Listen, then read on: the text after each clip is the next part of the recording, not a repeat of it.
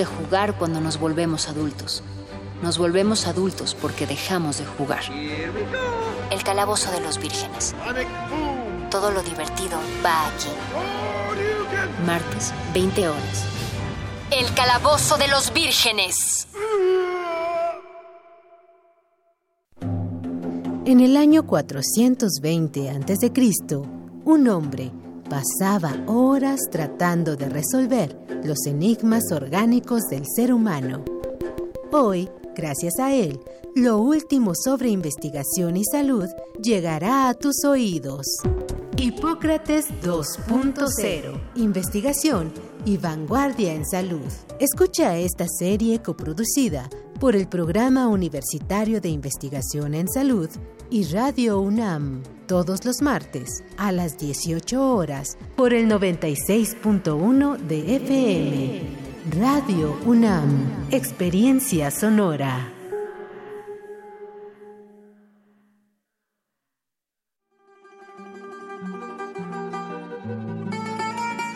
De Alcorcón a los Balcanes. De Cabo Verde a la India se parte de este viaje por la música del mundo.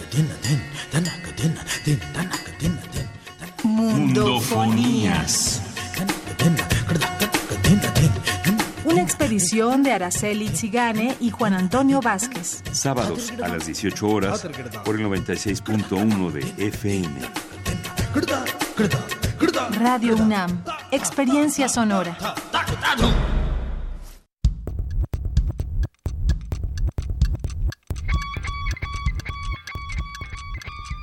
El oído es un reloj de Dalí.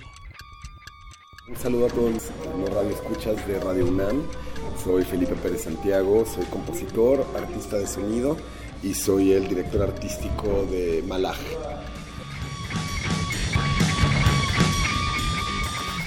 Este proyecto realmente lo fundé desde Barcelona en el 2008 era un ensamble más enfocado a la música contemporánea, pero cuando lo vuelvo a fundar en México en el 2011, sí tiene pues esta mezcla de estilos de la que hablo.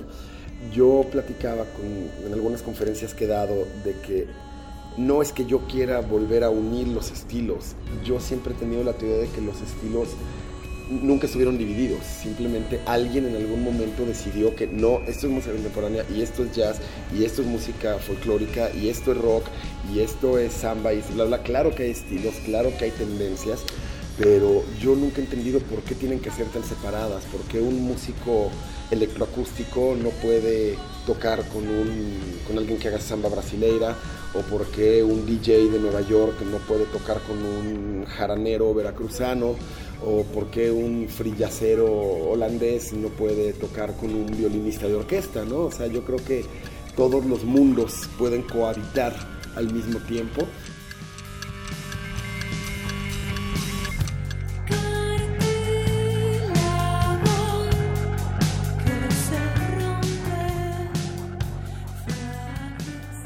Lux, que además de Malach tenemos como invitado a Daniel Slotnick en el saxofón la pieza tiene un corte muy electrónico, muy agresivo, con una idea a lo mejor un poco al estilo de Nine Inch Nails o de Rage Against the Machine. Y sin embargo, el saxofón hace una improvisación tipo free jazz, que la verdad es que pues eran era una idea que yo no encontraba cómo podría cuadrar y sin embargo la sorpresa sonora fue increíble. Haz de cuenta que hubiera estado pensada para un solo de saxofón en ese estilo la pieza, pues eso aportó Dani que es un gran saxofonista y aporta esa idea. El oído es un reloj de Dalí.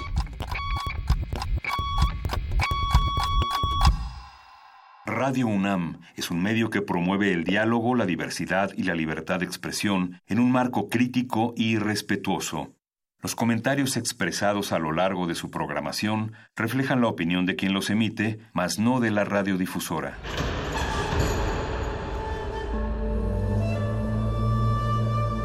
Un templo para la apreciación del ser mediante el sonido.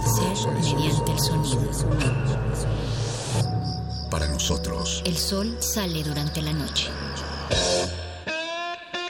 Nuestros gritos llevan la mesura del silencio y el descontento está lleno de baile y risas.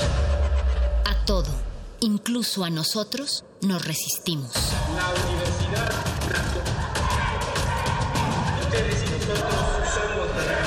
Resistencia modulada.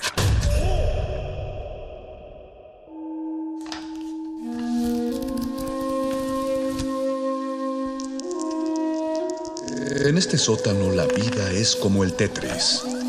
Si haces algo bien, desaparece. Pero tus errores se acumularán hasta hacerte perder. Hay quien dice que la vida solo te da una oportunidad. Aquí, siempre tendremos otra vida. El calabozo de los vírgenes. Price. And now they're fighting for their lives on a mission fraught with dread. And if they proceed but don't succeed,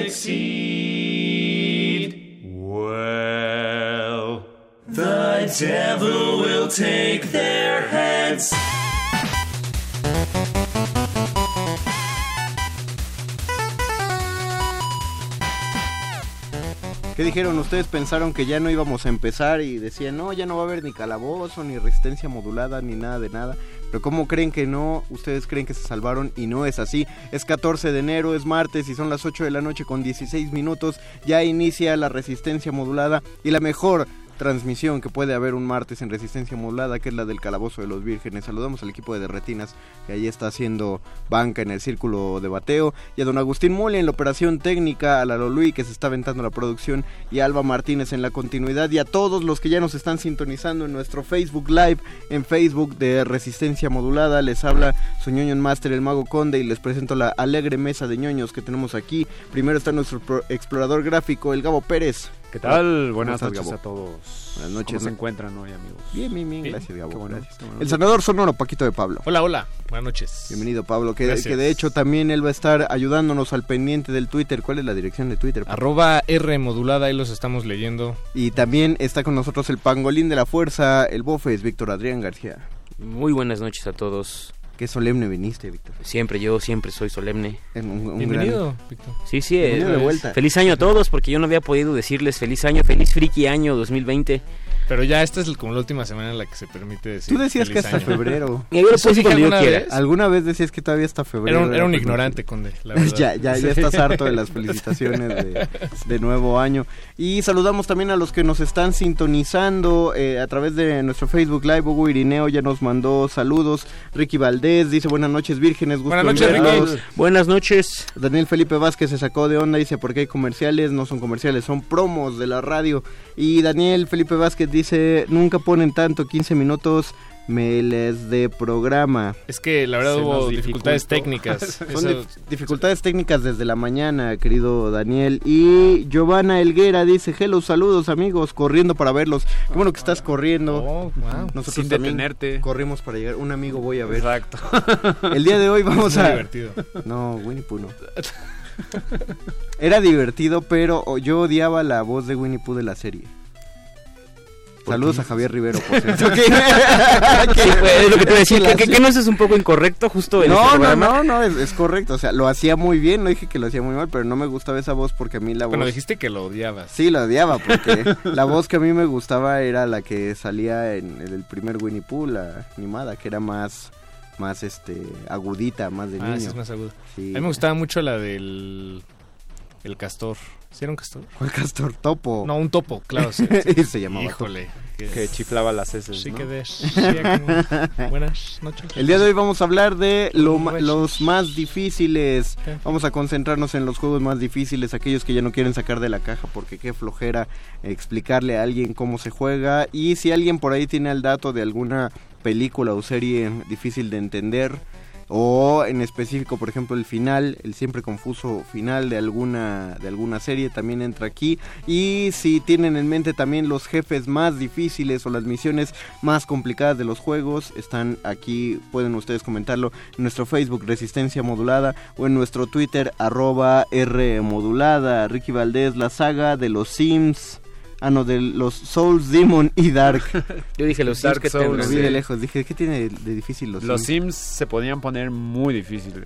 Pero Sí, en- en- si, si querías. Bueno, luego, luego te- se moría el personaje. Por eso, y- ¿qué, sí. qué vas a hacer? Sí, pues es- la muerte es bastante definitiva. es bastante definitiva, en- sobre todo en esa clase de juegos como de la vida. Bueno, antes, para empezar, antes de ponernos más trágicos y tétricos aquí, vamos a hacer nuestra primera pausa musical. La música es cortesía de la aquella que se incluye en esos maravillosos juegos de Guitar Hero y los más difíciles desafíos para quien ponía la guitarra en modo experto.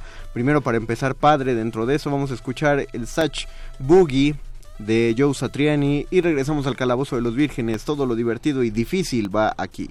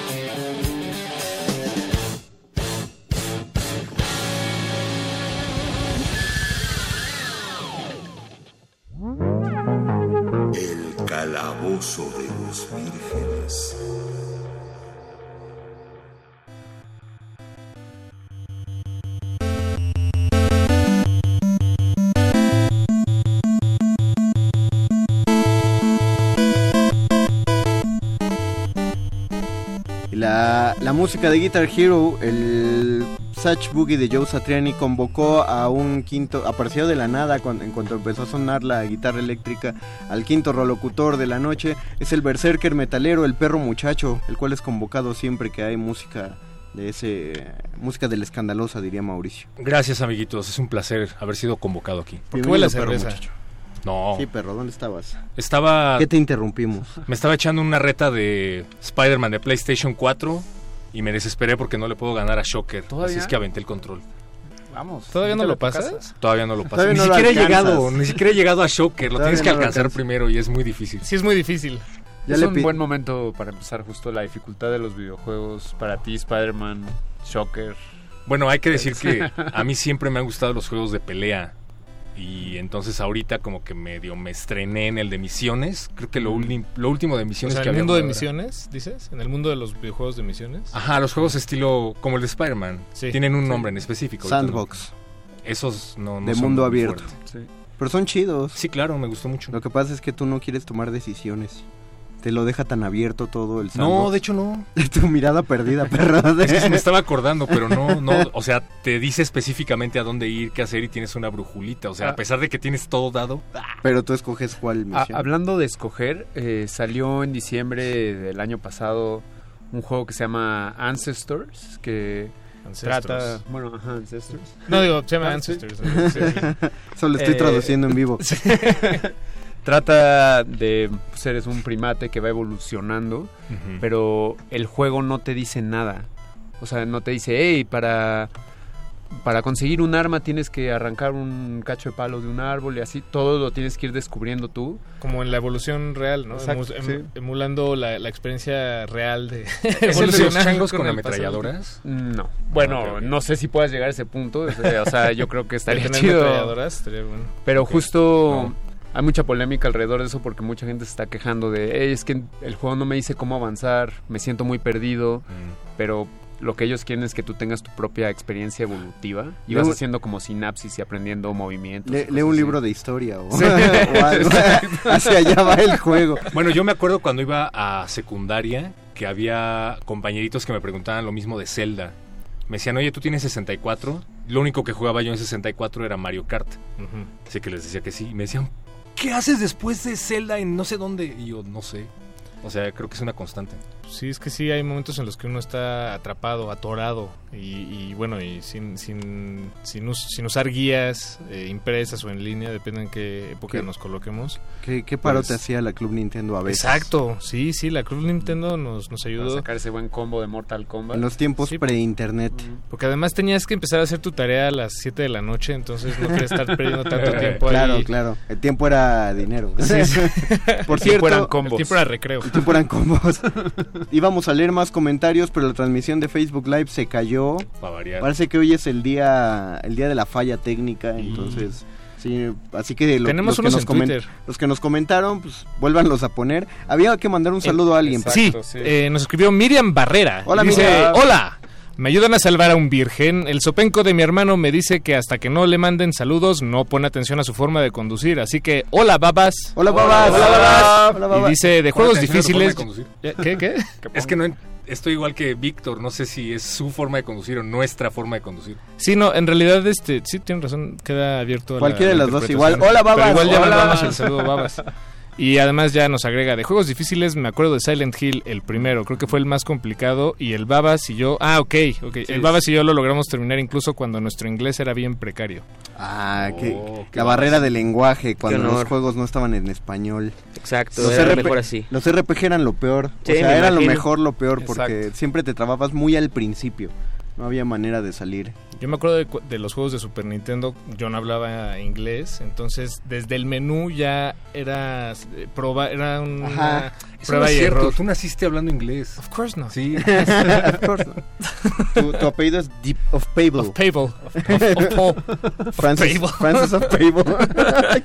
Pero bueno, cuando te sientas perdido en un juego, vete a YouTube a buscar qué es lo que se tiene que hacer después. no, ahorita, Mira, ahorita, ahorita- ya, ya, ya. El que no quiera en ruso. Yo sí tengo algo con hacer eso, así con Te esperas las a la 10 última. cosas que no te dice cómo hacer este juego. Es padre, o sea, sí te ayuda definitivamente, pero sí creo que es chido tú Dejarlo, explorarle sí, y sí, llevar la mitad del juego y decir, ah, siempre pude saltar dos veces.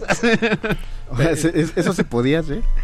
También nos escribe Uzumaki Gun Hola, 2997. Hola. Uzumaki Gun, hola. Y bueno, hay dos comentarios que quisiera resaltar de que, que nos escribe. Nos pregunta por ¿alguien ha jugado Age of Empires? Eso sí que eran verdaderos juegos de Puta. estrategia. Sí, yo. Como que me jugaba a mí más bien ese juego. Sí, más bien. A ti y a todos, yo siempre, creo, ¿no? Siempre era lo chido poner mapa gargantuesco Sí, contra claro. ocho, contra siete jugadores del emulador. Qué ñoñazo. Y pues ya aventarte ahí sesiones de seis horas Sí. incluso para... Y, No, y a, y conquista, nada de reliquias, No, no, no, no. nada de maravillas, sino ganar a, a puro golpe limpio. Exacto. Yo alguna vez llegué a, la- a tal nivel de desesperación que, que para solo volverme más poderoso en el menos tiempo No. posible. no me acuerdo si algún amigo o lo vi en alguna revista, pero había un código, un, Sí. un- un atajo, un cheat. Había eh, un par, que, sí. que si dejabas pecada la tecla Enter, eh, multiplicabas tu el Ah, número de. mira. Bueno, aumentaba tu, ejército. Ah, Entonces mira. hacías trampa, pero digo. Bueno, no es A veces la, la el- dificultad orilla a, a buscar esas, esas el salidas. coche, el el código. jaguar con misiles. Claro, O sea, podías meter un coche así y manejabas ¿Cómo disparando. es- ¿Cuál era el. Digo, código de eso? no me acuerdo del código del eh, coche. Yo tampoco. Si se acuerdan, Pero sí, pero si alguien póganos el código del coche. ¿Cómo sacabas el coche en Age of Empires 2? Y también nos dice Uzumaki Gun que el juego que más le ha costado jugar es DJ Hero. Estar en la tornamesa era un Ah, problema. DJ Hero es, mu- es mucho más difícil que Guitar Hero, confirmo, porque además, una de las cosas del Guitar Hero es que el- del- de todos los Guitar Hero, el más difícil es el de Metallica. Porque todas las canciones son de metal y aparte las canciones son larguísimas. Entonces, si están difíciles y, y largas, te duelen los dedos y, y empiezas a perder a la larga. Pero las de DJ Hero duran como 15 minutos. Y también son complicadas de entrarle, así que confirmo la información que nos están dando por ahí. Pero las de Metallica toca. O sea, estás interpretando a Lars Ulrich, entonces. Hay un, hay un dato al respecto que tengo Ah, ahorita. pero, hay de más metal, o sea, no todas son de Metallica. Sí, afortunadamente. Eso sí, bueno. Eh, cuando estaban haciendo las pruebas para el juego, o sea, ya ves que les ponen los trajes estos pegados ridículos con un montón de, De puntitos. de puntitos Sí. Eh, hay un video en donde Lars está tratando de retocar las canciones de. Justice for All de 1989 y no puede tocar sus propias rolas. O sea, llega como a la mitad y se cansa y se tira al piso y tienen que retomar desde el inicio. No y me sorprende. Queda hecho papilla. no, a mí tampoco. Eh, yo, yo digo que el juego está chido. Yo no voy a defender a Metallica. Sí, no, no, no. El juego está bien Pero, chido. pero en ese sentido también no se los de Dance Dance hacer, Revolution. Es cierto, sí. En general los juegos como de coordinación Sí. musical pueden llegar a ser muy difíciles. no, no los que sé. tienes que bailar. Digo, Lo- hay geeks que sí lo hacen. Los de Dance Dance Revolution, esos eran- esos eran muy buenos, Sí. pero el Just Dance, digo, el Just Dance sigue siendo un Mm. gran juego, pero está mucho más fácil de Sí. dar. Bueno, algunos. También la barrera física. eh, O sea, cuando tienes que rifarte un- el cuerpo. Sí. ¿Sabías que Slash, el guitarrista de Guns N' Roses, no puede tocar tampoco sus rolas en Guitar Hero? Tampoco los de Dragon Force. ¿A poco? Ninguno. ning- ahí sí, eh, todos los instrumentos no pueden tocar sus propias rolas. Pues ahí está peor porque ah, esa banda ha sido acusada supuestamente de aumentar el tempo de sus rolas en el estudio. Ah, wow. Sí, sí, sí. Sí les creo. Qué, qué espanto, ¿no? Que eso ya sean los niveles de, de- de conversación de, de tu De tu banda. Hugo Irineo dice Ghosts and Ghost. Ese no lo, no Ah, lo he es jugado. uno de NES, creo. No, ese es Ghost and Goblins. Yo ah, sé cuál Ghost estás and Goblins, pensando. sí, es cierto, no, tienes toda la razón. Ghosts and Que Ghosts también no está lo- muy difícil. Sí, el del, porque aparte solo tenías dos golpes, eras un caballerito. Te pegaban y te quitaban la armadura y si te volvían a pegar, ya, ya valía, sí, sí, sí. Como contra, ¿no? También tenías nada Contra, más dos pero- vidas. Estaba difícil. Sí, era muy difícil, pero yo, bueno, mínimo en mi recuerdo no se me hace así particularmente el juego más difícil que fue ni nada, nada más. Contra fue el primer juego que se que me yo daba acabé. un poquito, yo creo. ¿Lo acabaste? Yo no pasaba de Sí lo Sí, acabé. del Ah, stage sí. ese que ibas así como en un túnel hacia adelante, yo no pasaba de ahí. Yo sí lo acabé. Mi hermano que, sí. Tienes que vencer a la, la reina alien, por cierto. Pero sí tengo que eh, confesar que hice un hack. O sea, el, Tú- tú- la versión que yo tenía de Contra, ¿se acuerdan de los cartuchos que eran intercambiables? O sea, que era como ese de NES de Bart que están viendo en la pantalla, o sea, el grande. Pero había unos que tenían muchos juegos, entonces le quitabas la parte de arriba y le ponías un adaptador amarillo. Sí. Tenía un listoncito. Entonces ese fue el contra que yo jugué y afortunadamente tenía la opción, o sea, era contra con la pistola normal y contra con la pistola expansiva. Entonces gracias a la pistola expansiva logré acabar el maldito juego. Es que claro. esos es que esos eran los chafas. Ajá, era chafa. Los del, lo- los del expansor ese, incluso ese aparato es una maravilla de la piratería. Porque ¿Qué eran fue- los Pelican? ¿O Pelican ya sí. era no, era, no cuenta como pirata? Nunca supe si Pelican... Es que creo que sí, sí, porque no era. Es que eh, no era un objeto eh, eh, oficial del Nintendo? Entertainment O sea, no System. era- pero era un ítem. No, sí, pero lo comprabas en cualquier lado, pero no era oficial. Porque Mm. la- los cartuchos en chico tampoco eran la talla oficial. Ah, ya, Ese lo inventaron sí, sí. para el cartucho en chico, que es el que todavía en los tianguis encontramos a granel. Te venden sí, sí. 5 por 10 pesos. Ah, entonces no he cassettes. terminado Contra, También- perdón. No, Corrijo. no, sí cuenta, porque, porque todo lo que está dentro de ese cassette, todo es original. O sea, la, la- las copias era como si quemaran los, dis- los discos en la actualidad. El juego era exactamente el mismo, solo el formato era diferente, era mucho más barato y tenías que comprar el adaptador para, para Sí. obtenerlo. O sea, la pistola expansiva era un ítem que aparecía en el juego original, solo que obviamente no te duraba Te la daban más rápido. ¿no? Aquí te la daban desde el inicio. ajá. Ah. Mira, ya nos ya nos mandaron el el, la- el código de Age of Empires. A ver. How do you turn this on? Ah, ese era Lo escribió Eduardo Gracias. Almazán. Saludos, Eduardo. Y, menciona una serie de, de videojuegos también eh, muy difíciles, eh, entre ellos eh, Final Fantasy VII, el primer Gex. Crash Bandicoot, eh, Resident Evil 3, el modo de acertijos de Silent Hill 3. ¿Alguno de estos le, le- Sí. ustedes pasaron Sí, por ahí? Sí, eh, todos. todos, Todos. todos, sí. En Hay algún que momento. Mencionar Resident Evil Gun Survivor, que era Bien. un juego eh, que era en modo shoot, o sea, tenías nada más eh, primera persona y eh, no podías grabar. Y tenías, ¿No podías grabar? No, y O sea- únicamente tenías eh, eh, diversos tipos de armas de mano, el handgun que se llamaba, pistolas muy básicas, que podías medio tunear y podías encontrar pistolas más avanzadas, pero todas eran puras pistolas. Y el jefe final era un Tyrant, que era una jalada Sí. porque era solamente con pistola. ¿no? Y, y ese juego era realmente difícil, entre muchas cosas, porque no podías grabar. ¿No? O sea, no Y podías salvar el juego, bueno, no, no podías salvar hasta que terminabas. Y eh, de hecho el chiste era coleccionar todas las pistolas que había en el juego porque Ajá. tomabas rutas distintas. Podías tomar, digamos, un atajo o algo y ya no podías encontrar cierta pistola, pero sí otra. Y grababas únicamente para irlas guardando y pues decir que tenías todas, creo que eran ocho pistolas las que tenías en ese juego. Y además la dificultad era que, bueno, en Resident Evil parte del, chiste del juego es que te sorprendan tus enemigos, pero como solo podías ver hacia enfrente, no tenías la visión de 360 grados de los Exacto. juegos originales, pues era como estar siempre ahí muy este atento, era, era un juego realmente complicado. Como Doom 2, ¿no? Que creo Ándale, que sí. eh, Todos solo podías tener la, la- o la linterna o la pistola, entonces Ajá. tenías que escoger entre protegerte o ver. Órale. Y ahí en, en ese pues en esa negociación estaba Yo- el terror. Yo me puse a jugar eh, Turok 2 de 64 Uh, el otro Turok. día. Turok es chido. Que es difícil, pero lo que más me costó trabajo es el control, como la regresión de control. Yo creo que ya estoy muy acostumbrado. también No, a- sí, cuando a haces una, una regresión de consola es difícil. Pero la, o sea, en verdad, digo, James Bond, eh, si ahorita nos echamos una partida de James Bond de 64, sí te toma un par de minutos volverte a acostumbrar a, a apuntar con, la, con los triángulos. Pero así, ahí, o sea. ahí alguien diría, ¿por qué vas a jugar eh, GoldenEye 64 si ya existe para Wii? Bueno, porque pues, soy romántico. Por eso hay que abolir las armas nucleares. Sí. Para no Y los videojuegos, por para no empezar desde, desde el principio. Y esa, sí, esa es otra hora que lo mencionabas. A los que nos tocó el NES, nada de que se quedaba guardado tu juego y empezabas desde que tenías que perseguir a Shocker, por ejemplo. Tenías que iniciar Sí, desde sí, el inicio. Sí. Y si Sí, el juego sí. duraba, no sé cuánto duraba Mario Bros 3, pero me acuerdo que es que yo era el vecino encajoso porque yo no tenía consola, entonces me iba a la casa del vecino a jugar. Y una vez terminó casi corriéndome la señora, pero logramos terminar Mario Bros 3. Ocho mundos, supongo que no se aventaron ninguna flauta. Porque Mario Bros 3 lo podías acabar en una hora si Sí, sacabas las tres sí flautas. No, no usamos flautas. Muy bien. Vamos a hacer otra pausa musical antes de entrar en, el- en la gran incógnita, que es una respuesta bastante sencilla de por qué los juegos antes eran tan difíciles.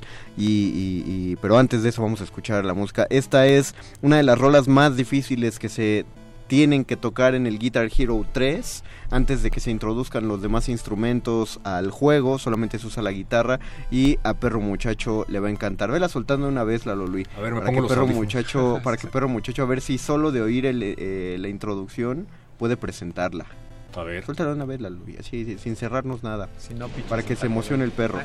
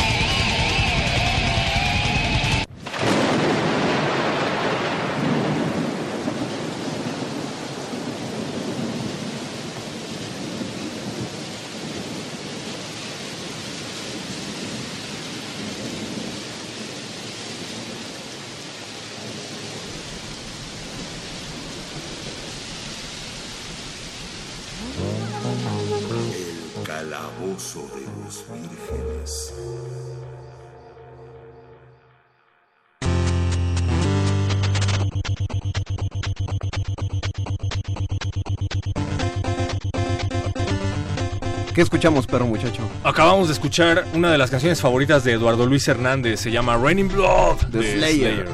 Y pensar que ya no vamos a volver a escucharlos en vivo jamás, o eso dicen. Bueno, no hay pedo. No, sí va a haber algo. Si, si menudo, si menudo se reencontró, también Slayer. Pero Ah, es- tienes razón. pierdas la es esperanza. cierto, hay- esperanza. Pensé que ibas a poner un ejemplo como Black Sabbath o algo así. No, esta Pero es muy, esta es muy de- difícil. Las de Black Sabbath son. Es que no hay tantas de Black Sabbath en Guitar Hero y las que hay son. Son tocables, pues. Pero esta es eh, de las que te hacen azotar la guitarra. Sí. Porque no, no, no. tu- tus dedos se paralizan, se entumecen. Yo, no gracias a. Dios, nunca fui rompecontroles. No, yo tampoco. De, aventarle el control a la tele. Yo lo aviento contra el sillón, todavía. La Ya, actividad, no, si algo me no. enoja, pero contra el sillón. O sea, donde sé que va a estar seguro.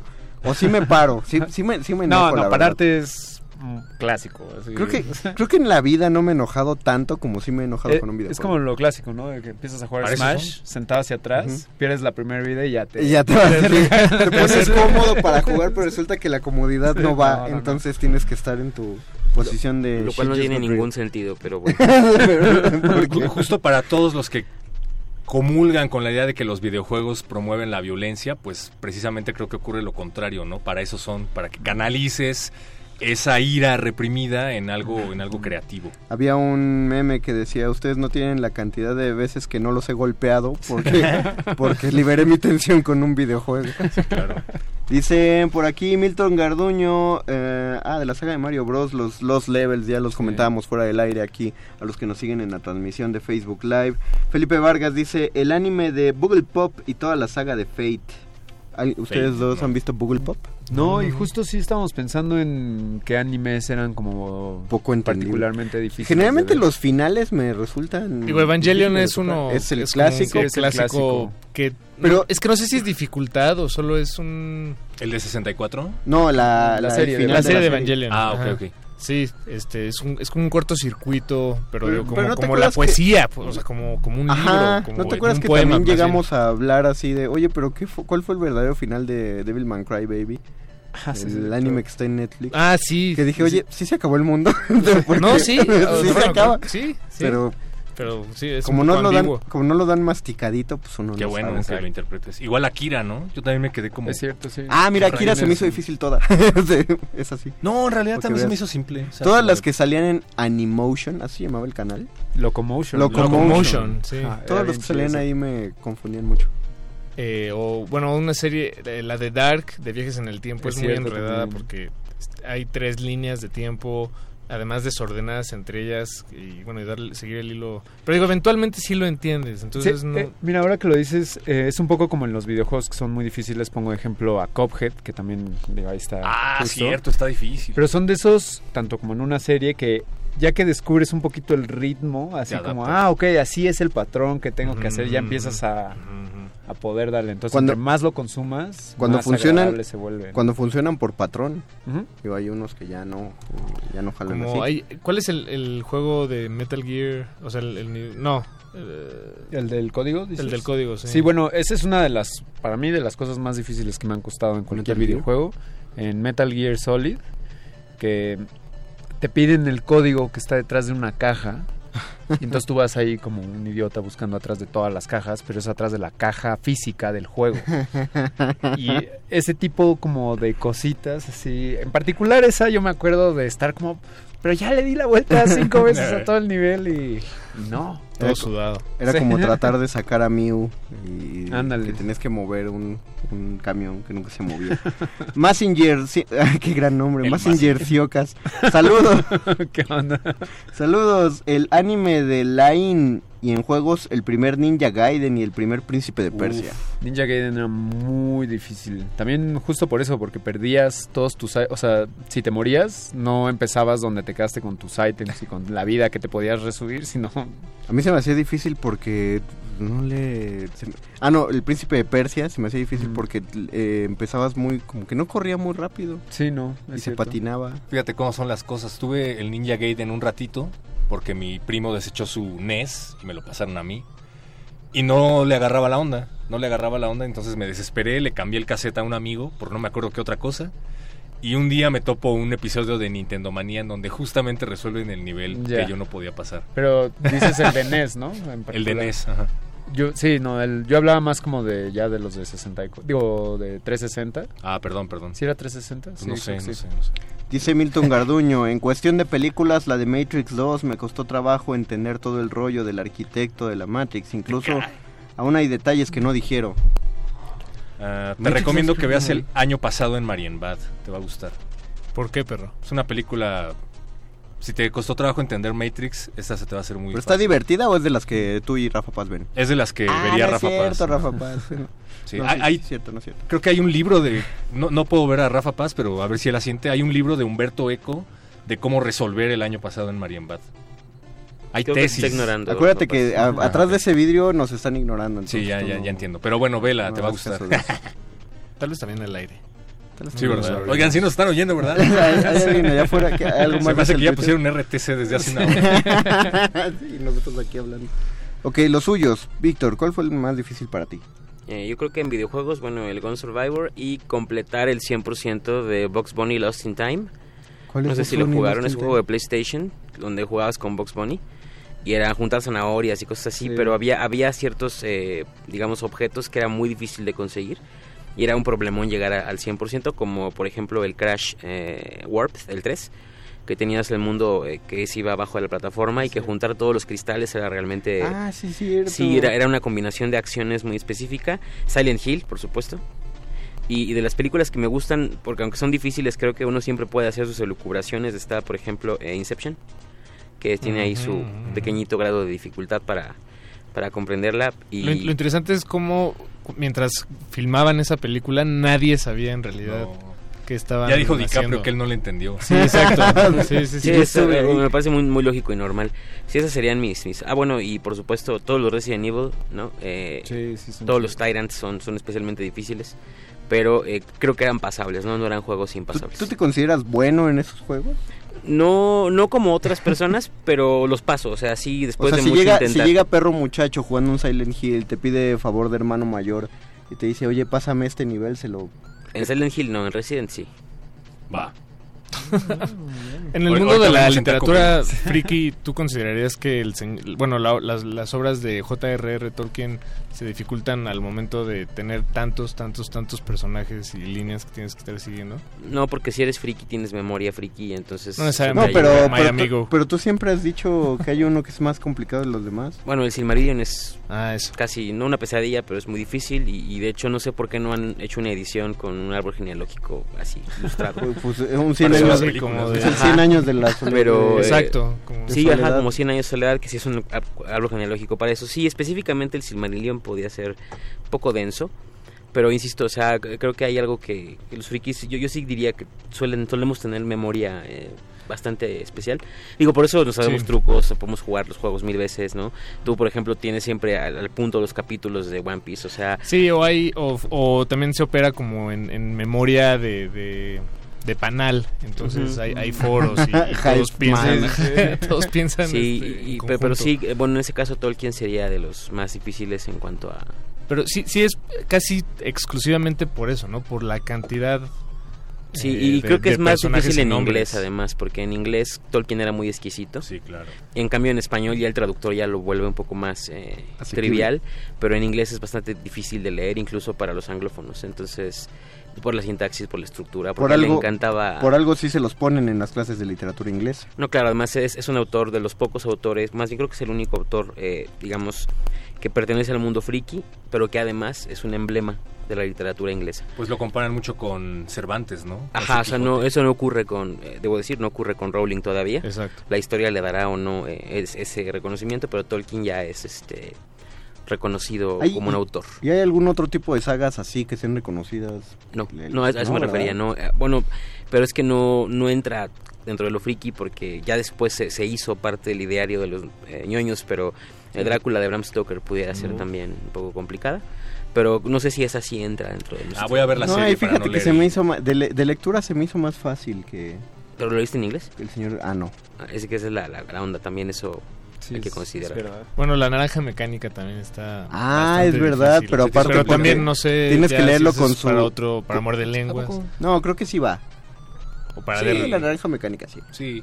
De hecho, Hay un el- juego de rol de la naranja mecánica, entonces sí. Ah. ¿sí? sí Ah, perfecto. entonces sí queda. De hecho, el, el final de la película de Kubrick eh, se queda así porque a la edición que él leyó le faltaba un capítulo. Por cosas de derechos de autor, por cosas de la editorial, le mocharon el último capítulo que en realidad acaba con Alex aburriéndose de la violencia y queriendo formar una familia. Ese es el. Pero, el me libro pareció en- genial el final que dio Kubrick. El libro en inglés también luego se pone difícil porque inventa palabras, entonces tú no sabes hasta dónde está hasta dónde llega tu ignorancia. Sí, de- de- esta, esta es una palabra en inglés real Sí, sí. o no. Cuando le empecé a agarrar el hilo a lo del idioma que inventa, ya había terminado la novela. es como para leerla Ah, tres otra veces. vez. Yo la película. Gabo. Ah, no, Paquito, los tuyos. Eh, de, de- ¿Difíciles? Sí. Uno. Me agarraron en curva. Un juego. Pero no, bueno, digamos, ¿No, yo ¿Eres- bueno en todos? Soy muy bueno. Ah, sí, Ahorita pueden vemos. ser tus respuestas, si Ahorita quieres. vemos. Oye, hay que transmitir en vivo desde No, bueno, jugar, jugar Smash Brothers en línea contra, contra... ¿Asiáticos? Sí, bueno, contra la gente que es muy pro, de verdad es como jugar, o sea, no, no se puede, no puedes tocarlos. Yo sí quiero hacer como un hincapié en eso que acabas de decir.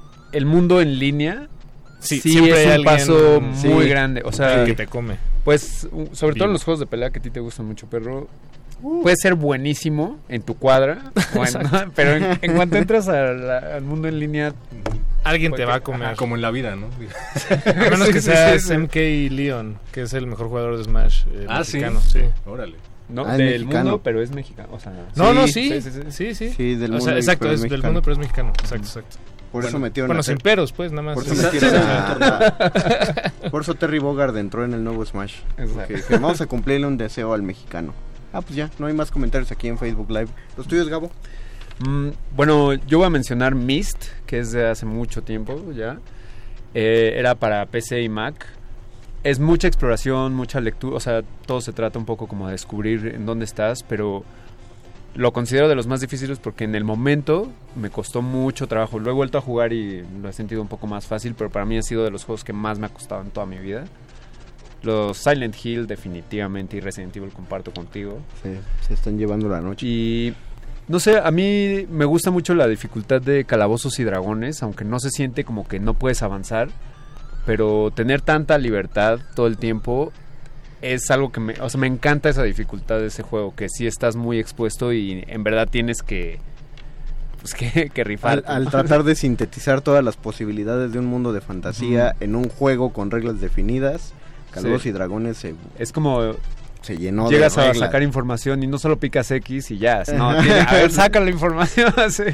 No, pero ya, ya le pedí, Sí, ya le pregunté. Creo que es de los juegos difíciles que más he disfrutado últimamente. Son chidos. Perro, ¿quieres sacar tu frustración del de Spider-Man? No, o sea, sí me está costando trabajo, pero tampoco le he dedicado mucho tiempo. No, eh, creo que difícil de NES se llamaba ¿Quién engañó a Roger Rabbit?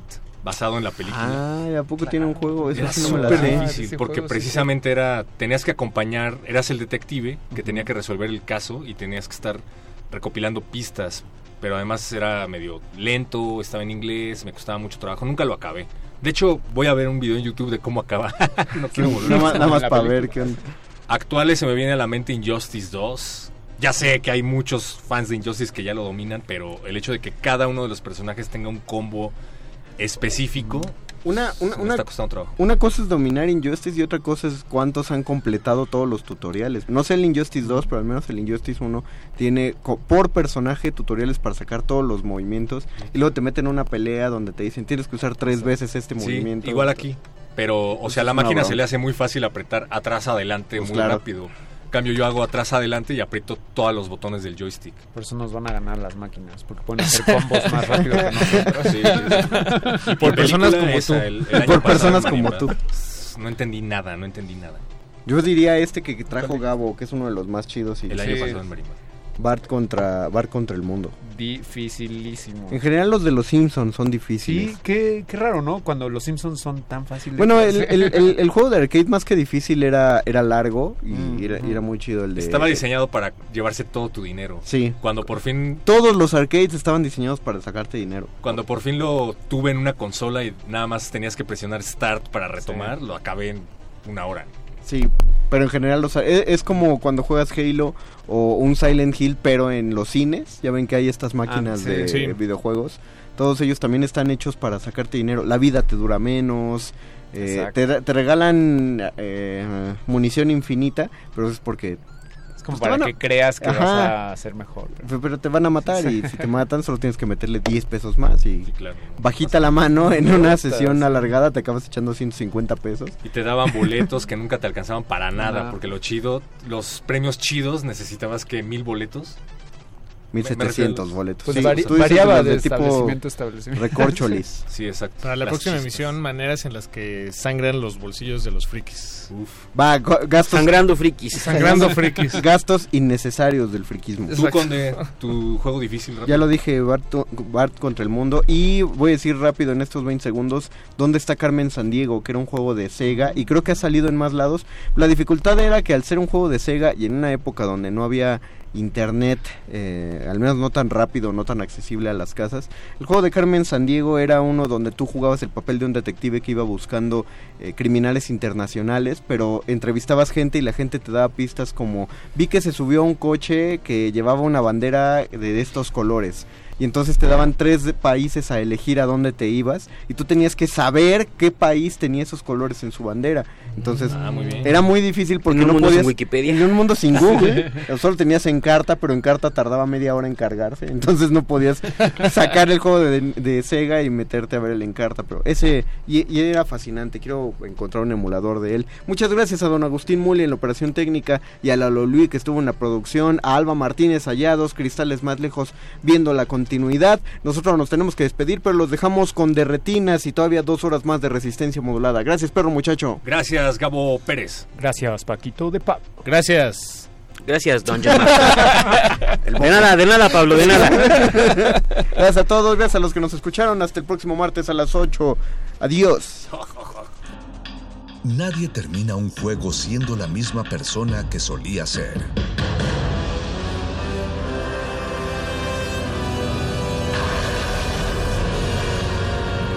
Seamos alguien más.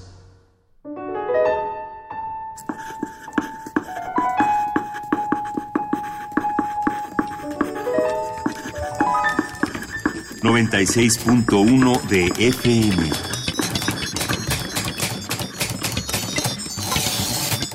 Comenta en vivo nuestra programación. Facebook Radio UNAM. Twitter, arroba Radio UNAM.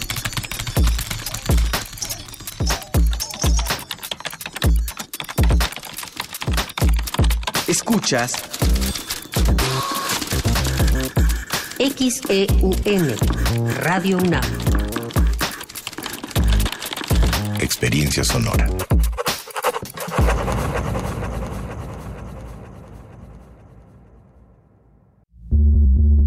Las audiencias también son parte del medio. ¿Qué tal amigos? Soy Guillermo Montemayor Gómez, defensor de las audiencias de Radio y TV UNAM. Los invito a que me escriban y ejerzan los derechos que la ley y la normatividad interna de las estaciones les otorgan. Observaciones, quejas, sugerencias, peticiones, señalamientos o reclamaciones sobre los contenidos y la programación que transmiten tanto radio como TV UNAM. En las páginas web de ambas estaciones encontrarás la pestaña que dice Defensoría. Ábrela y en la pestaña de comentarios y sugerencias encontrarás el formulario para comunicarte con el defensor. Además de información precisa sobre la Defensoría, informes, documentos normativos, tanto externos como internos, y algo que es muy importante, que es el código de ética. Te invito a que me escribas al correo defensordeaudiencia.unam.mx. Recuerda que como audiencia eres parte fundamental de Radio y TV UNAM.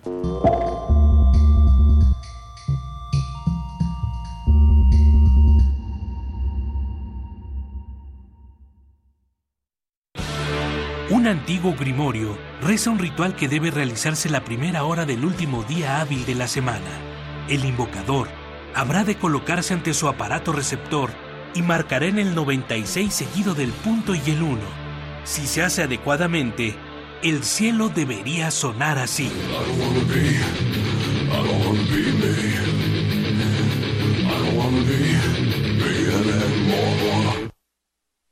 Carpe Noctem, el refugio sonoro para la cultura gótica. Viernes a las 0 horas por el 96.1 de FM. Radio UNAM, experiencia sonora.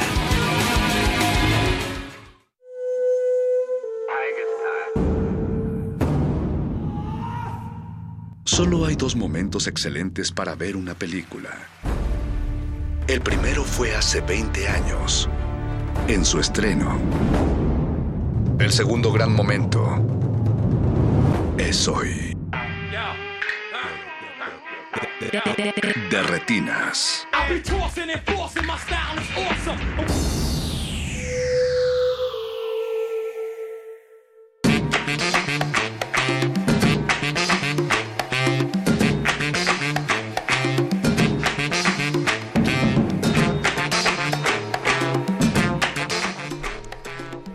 Buenas noches y bienvenidos a su cabina cinematográfica. Esto es de Retinas. Mi nombre es Rafael Paz y vamos a estar hablando de cine hasta las 10 de la noche, si la antena lo permite. Aquí a mi derecha está Jorge Negrete.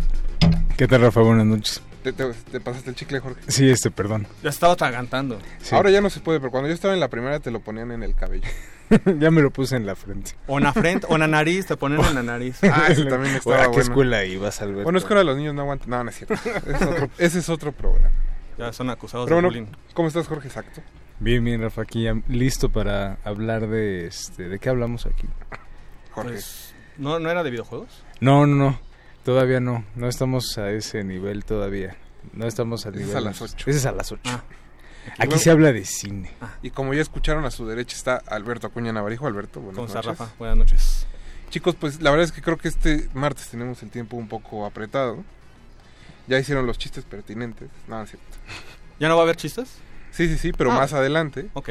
Eh, les propongo más bien que entremos directo con el primer tema de esta noche, para que no se nos tropiecen los tiempos. Vamos a empezar hablando de cine mexicano, en específico de una película que se llama Marioneta, que se estrena el próximo 17 de enero y, y cuenta la historia de Ernesto, un actor cubano que decide probar suerte en México, donde queda varado en la ciudad al fracasar en su intento por lograr un protagónico en una importante obra de teatro. Ante la dis- disyuntiva de volver derrotado a su tierra, conocen el Metro a Belén, actriz espontánea que cuenta historias o mentiras a cambio de algunas monedas con las cuales sobrevivir a su limitada realidad. Pues para hablar de esta película tenemos a su director en la línea, Álvaro, Culi- Álvaro Curiel. Buenas noches Álvaro, ¿cómo estás?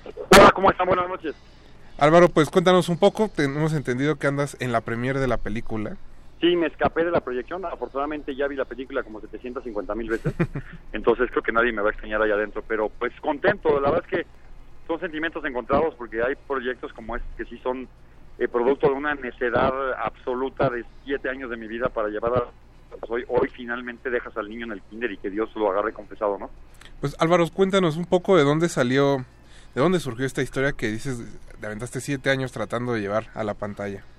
Mira, eh, yo cuando acabé mi primera película que se llamó Acorazado, que, bueno, la recordarán, estuve en algunos festivales, y en uno de esos festivales eh, conocí a un eh, guionista cubano que se llama Arturo Arango, que tiene una pues, carrera bastante importante en Cuba, Ajá. y me empezó a contar la historia y como que, pues, digo, me, me sonó más o menos interesante, pero yo le dije, amigo, yo acabo de hacer una película en Cuba, no, no creo que siga yo con la temática cubana. Y me dijo, bueno, te mando el argumento y me dices, y leí el argumento que eran, no sé, seis, siete páginas y me pareció espectacular. Entonces, conecta con muchos temas que a mí me interesan en la vida, eh, entre ellos eh, la migración, que, que a pesar de que no pareciera el tema central, pero yo creo que yo he vivido fuera de este país, sé lo que se siente de pronto ser ese extranjero intentando sobrevivir este, eh, desde el momento que abres la boca y todo el mundo voltea y se da cuenta que no eres local. Eh, y después el, el, el metro de la Ciudad de México, que es un, es un lugar que no, no lo vemos muy retratado en el cine mexicano. Entonces yo me inventé una historia de amor dentro del metro de la Ciudad de México y pues, eso es básicamente lo que es Marioneta, ¿no? Perfecto.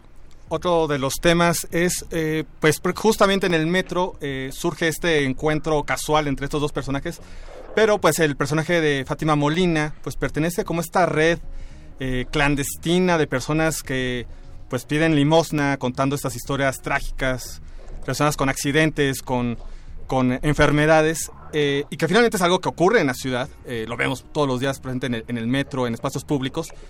Eh, ¿Cómo fue esa eh, parte de investigación o cómo fue esta parte de inspiración para contar eh, pues esta, esta subtrama dentro de Marioneta?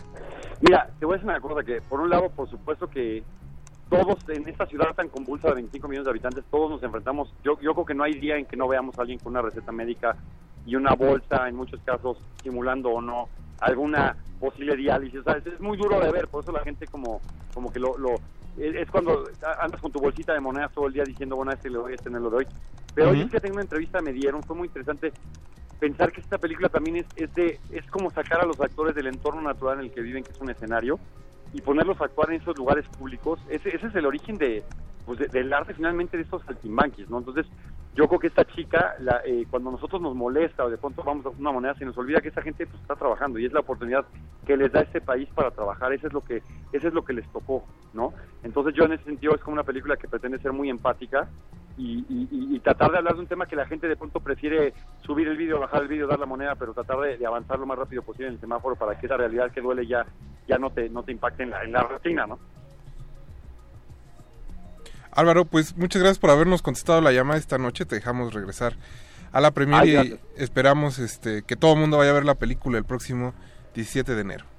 Sí, mira, la verdad es nada más para eh, les agradezco la llamada y yo creo que es una película de pronto el, cine mexicano lo he dicho en algunas entrevistas se cicla muy rápidamente y de pronto a- a hay demasiadas comedias de bodas hay y yo creo que hay- tenemos que hacer que el cine mexicano no sea un género sino que sea una industria local fuerte y poderosa donde puedas ver diferentes películas y esa estoy seguro que es una película diferente la verdad Ojalá así sea Álvaro. Mucha suerte y buenas noches. gracias y buenas noches Y bueno chicos, nosotros vamos a seguir con De Retinas. El primer corte musical de esta noche pues está dedicado a la memoria del maestro Jaime Humberto Hermosillo que dejó este plano existencial el día de ayer. Ya aquí Jorge le mandó un beso radiofónico.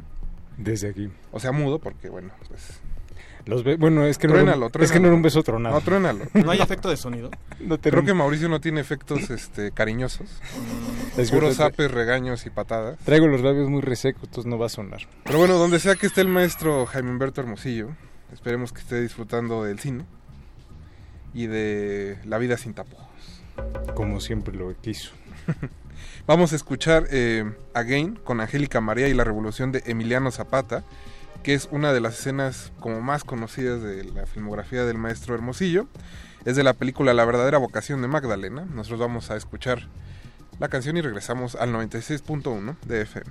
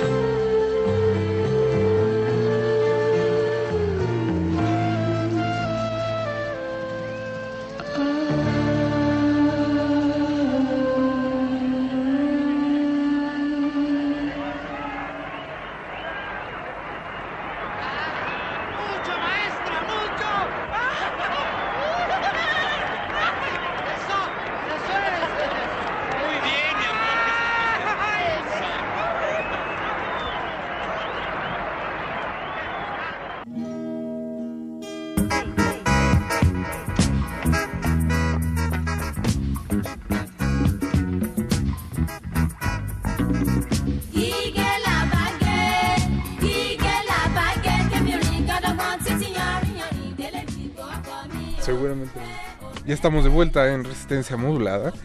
Eh, les pido una disculpa porque ripeamos prácticamente un VHS para tener ese audio. Mauricio Orduña se enojó un poco que está en producción esta noche. Pero valía la pena. Sí, ¿no? Digo, Bueno, eso también demuestra que necesitamos ya versiones restauradas. urgen, eso sí, eso sí. Ahora sí que hace unos, unas horas eh, Mauricio González, Mauro Forever, justo fue, eh, mencionó eso, de que necesitamos ya versiones restauradas de las películas. Por lo menos de las clásicas. Lo bueno es que el año pasado hubo dos, entonces bueno. Por lo menos. Ojalá Podemos ir avanzando. ojalá que nuestros amigos de la Filmoteca se apliquen. Ya tenemos muchas versiones del automóvil gris, ¿no? Y de los olvidados, ya. Jorge. Perdón. Ya los olvidados ya no. Mejor Hermosillo. Por lo menos la época de los 70s, 80s. Ya los 2000 Ya ya, de no. perdida. Yo, mira, con que saquen La Pasión según Berenice, yo me doy por En- bien en- servido. en- en 3D. En 3D. O El Corazón No, de no la Noche. O El Corazón de la Noche. Oh. Chicos, se me olvidó mencionar al principio del programa que don Agustín Muli está esta noche en los controles. Ya te está haciendo señas. Y Alba Martínez, sí, por eso hubo ahí, un, ahí un, una, este, una pisada en los micrófonos, no pasa nada. Y Alba Martínez está en continuidad, ya dijimos que Mauricio Orduña está produciendo, parece más o menos. Y nuestro becario venezolano, Eduardo Luis Hernández Hernández, está en los teléfonos. O está en su teléfono celular. Cualquiera de las dos cosas. Ahí está, ahí está. Pero ahí está. Es becario, entonces tampoco le podemos exigir mucho. Eh, chicos, el, el, te- el segundo tema de esta noche, ya después de haber hablado de- con el director de Marioneta, es seguir con el de la semana pasada. Hace ocho días hablamos de nuestras películas mexicanas favoritas de los últimos 10 años. eh, con Jules y con La Sombra de Praxis, que no se presentó. Seguimos sin, seguimos sin saber por qué escogió la película de Derbez. No, no me dijo.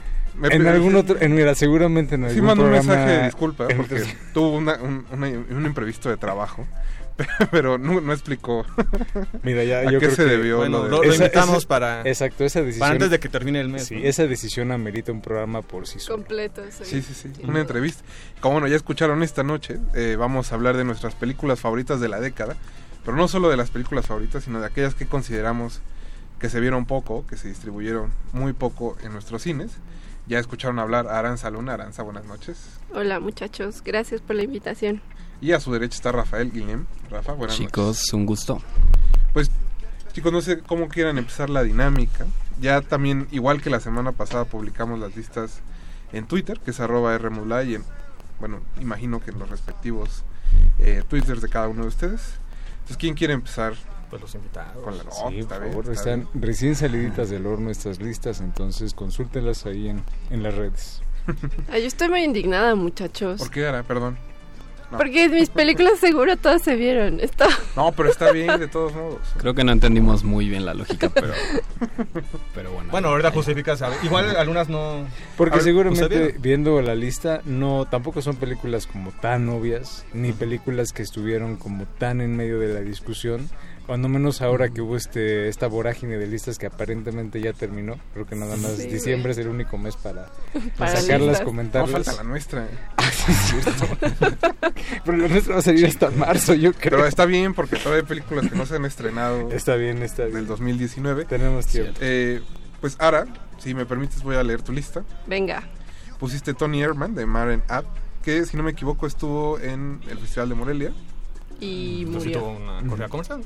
Sí tuvo correa comercial. Sí, sí tuvo correa comercial. Ah, bueno, tú tienes Creo que fue un poco eso. complicada, ¿no? Sí, Pero justamente. ahorita, recuerdo. Este, estuvo de esas corridas en Cineteca y este circuito alternativo. Y un fin de semana, según Sí, sí fue, Ya. porque además también por la claro. duración, Fue justamente... Yo me acuerdo muy bien que hubo cierto programa de cine del Canal 11 que hizo, que hizo una campaña de publicidad.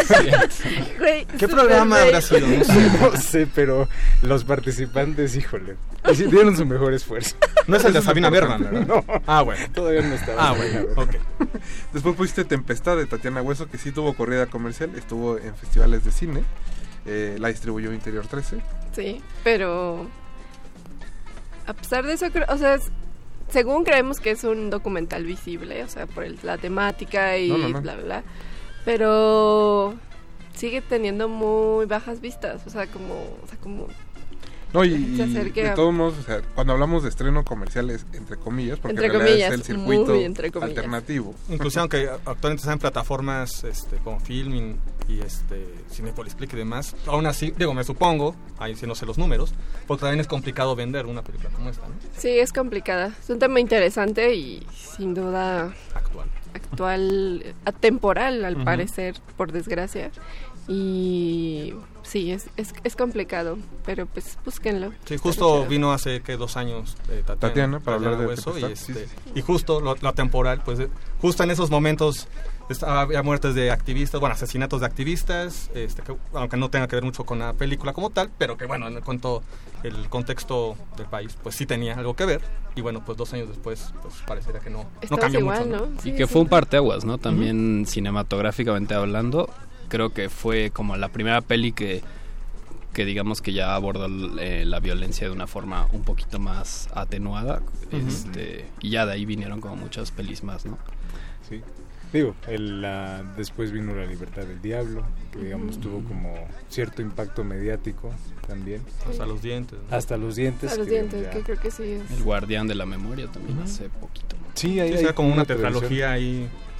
que ahora sí que coincidió, ¿no? Este, esos cuatro directores hayan optado por esto, ¿no? Pues como dicen, este tiene que ver mucho con la con lo que está pasando este en el país, entonces bueno, mientras esa situación cambie, pues creo que vamos Digo, a y son, voces ya más meditadas, digamos, ¿no? O sea, Ah, no, sí. obviamente la violencia sigue, pero, pero ya pasó un, un buen lapso de años desde que inició, entonces eh, siento que si hay un, ya no hay un sentido como de urgencia como en los primeros documentales de- del siglo, sino este, pues una reflexión más meditada.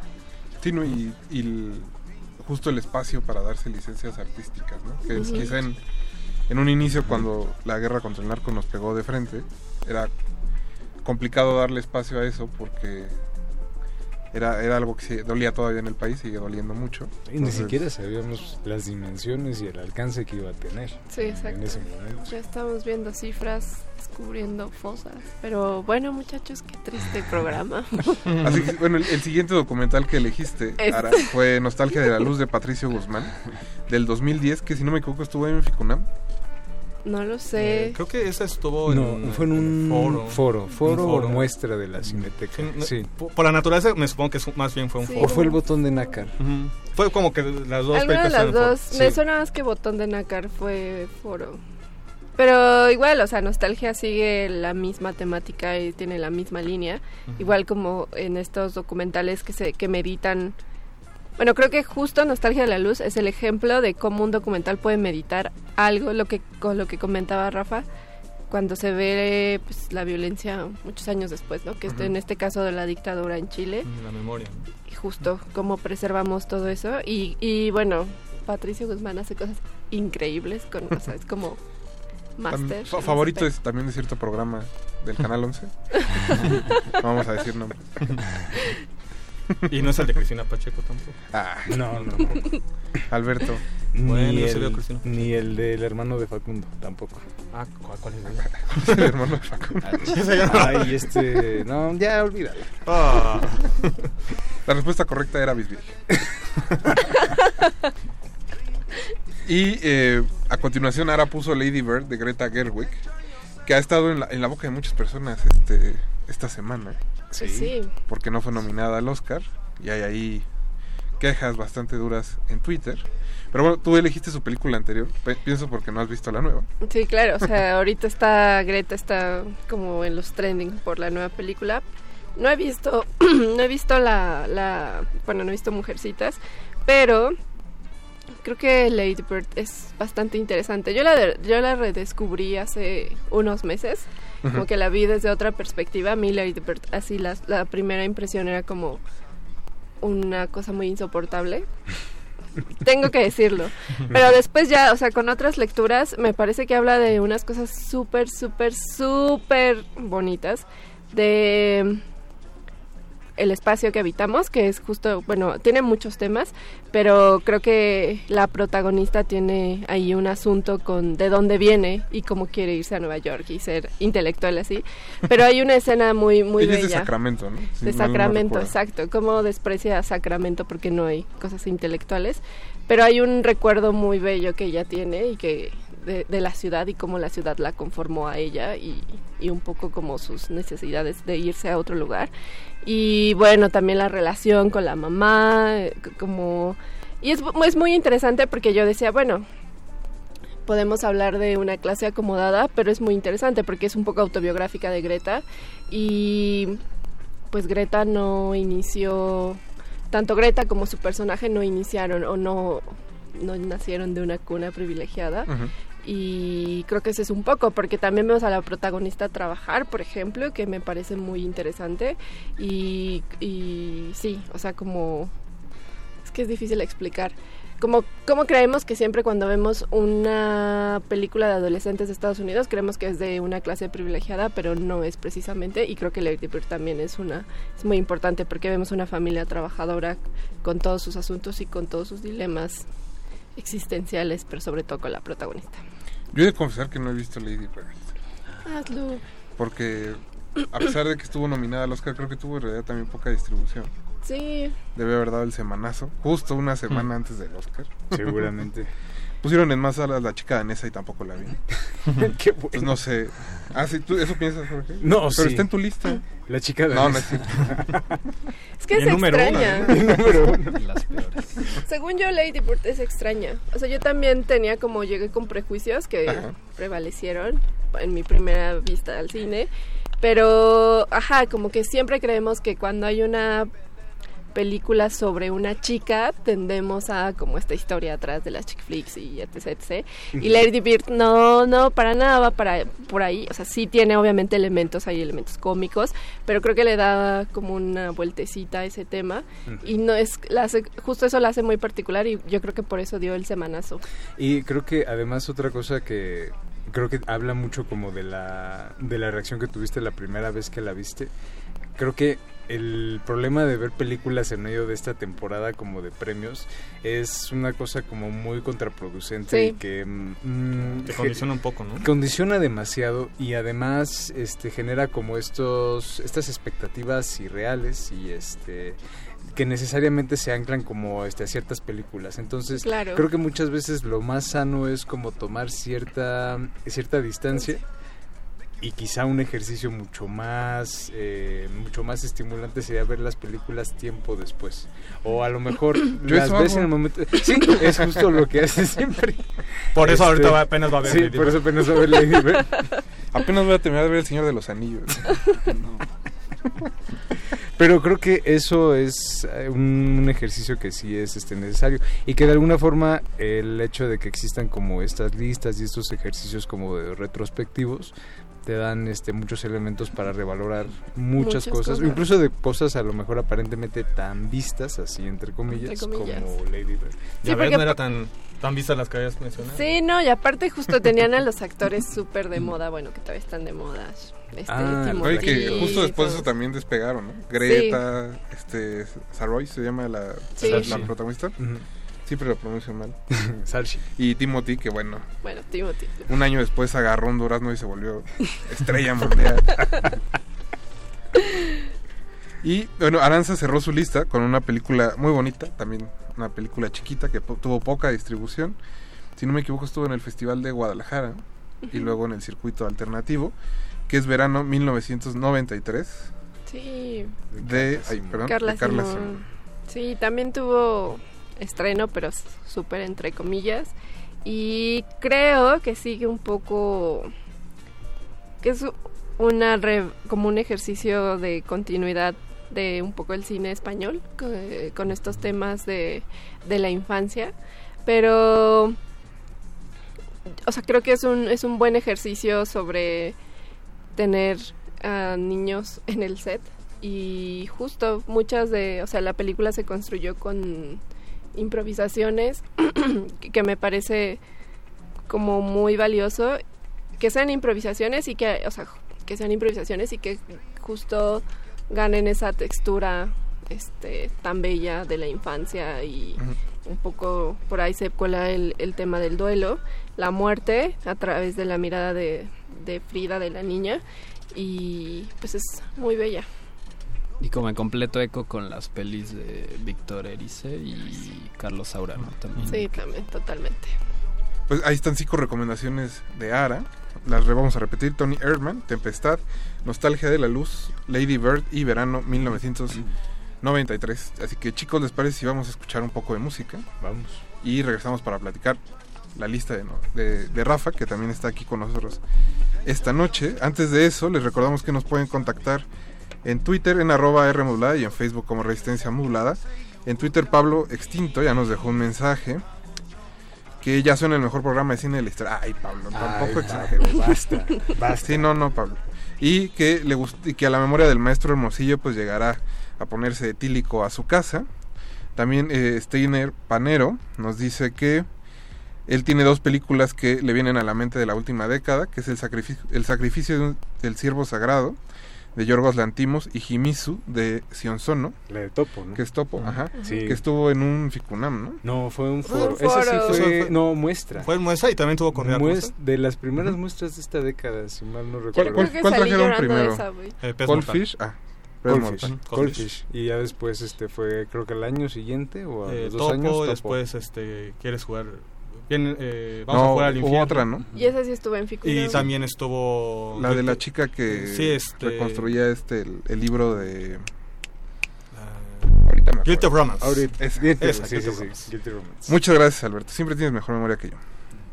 Eh, pues ahora vamos a escuchar un poco de, de música, como les decíamos. Sigue la canción Razors Out, de Chino Moreno. Esta canción aparece en el soundtrack de The Raid Redemption, que es una película que puse yo este, en mi lista. Según yo no tuvo ni estreno comercial, No. ni estuvo en ningún festival. La vi, mu- la Pero en- estuvo... la vi en un torrent. Estuvo en, en Torrento y en Tepito. Ah, sí, bueno. Ya, Y- ese festival es mucho mejor. El fin de semana que la vi coincidió que estaba este el remake de Drake en el de Dread en el cine. Uh, buen Son programa doble. básicamente la misma película, Ajá, así sí, que buen programa doble. pues escuchemos esta cruce de Linkin Park con los Deftones y regresamos a Derretines.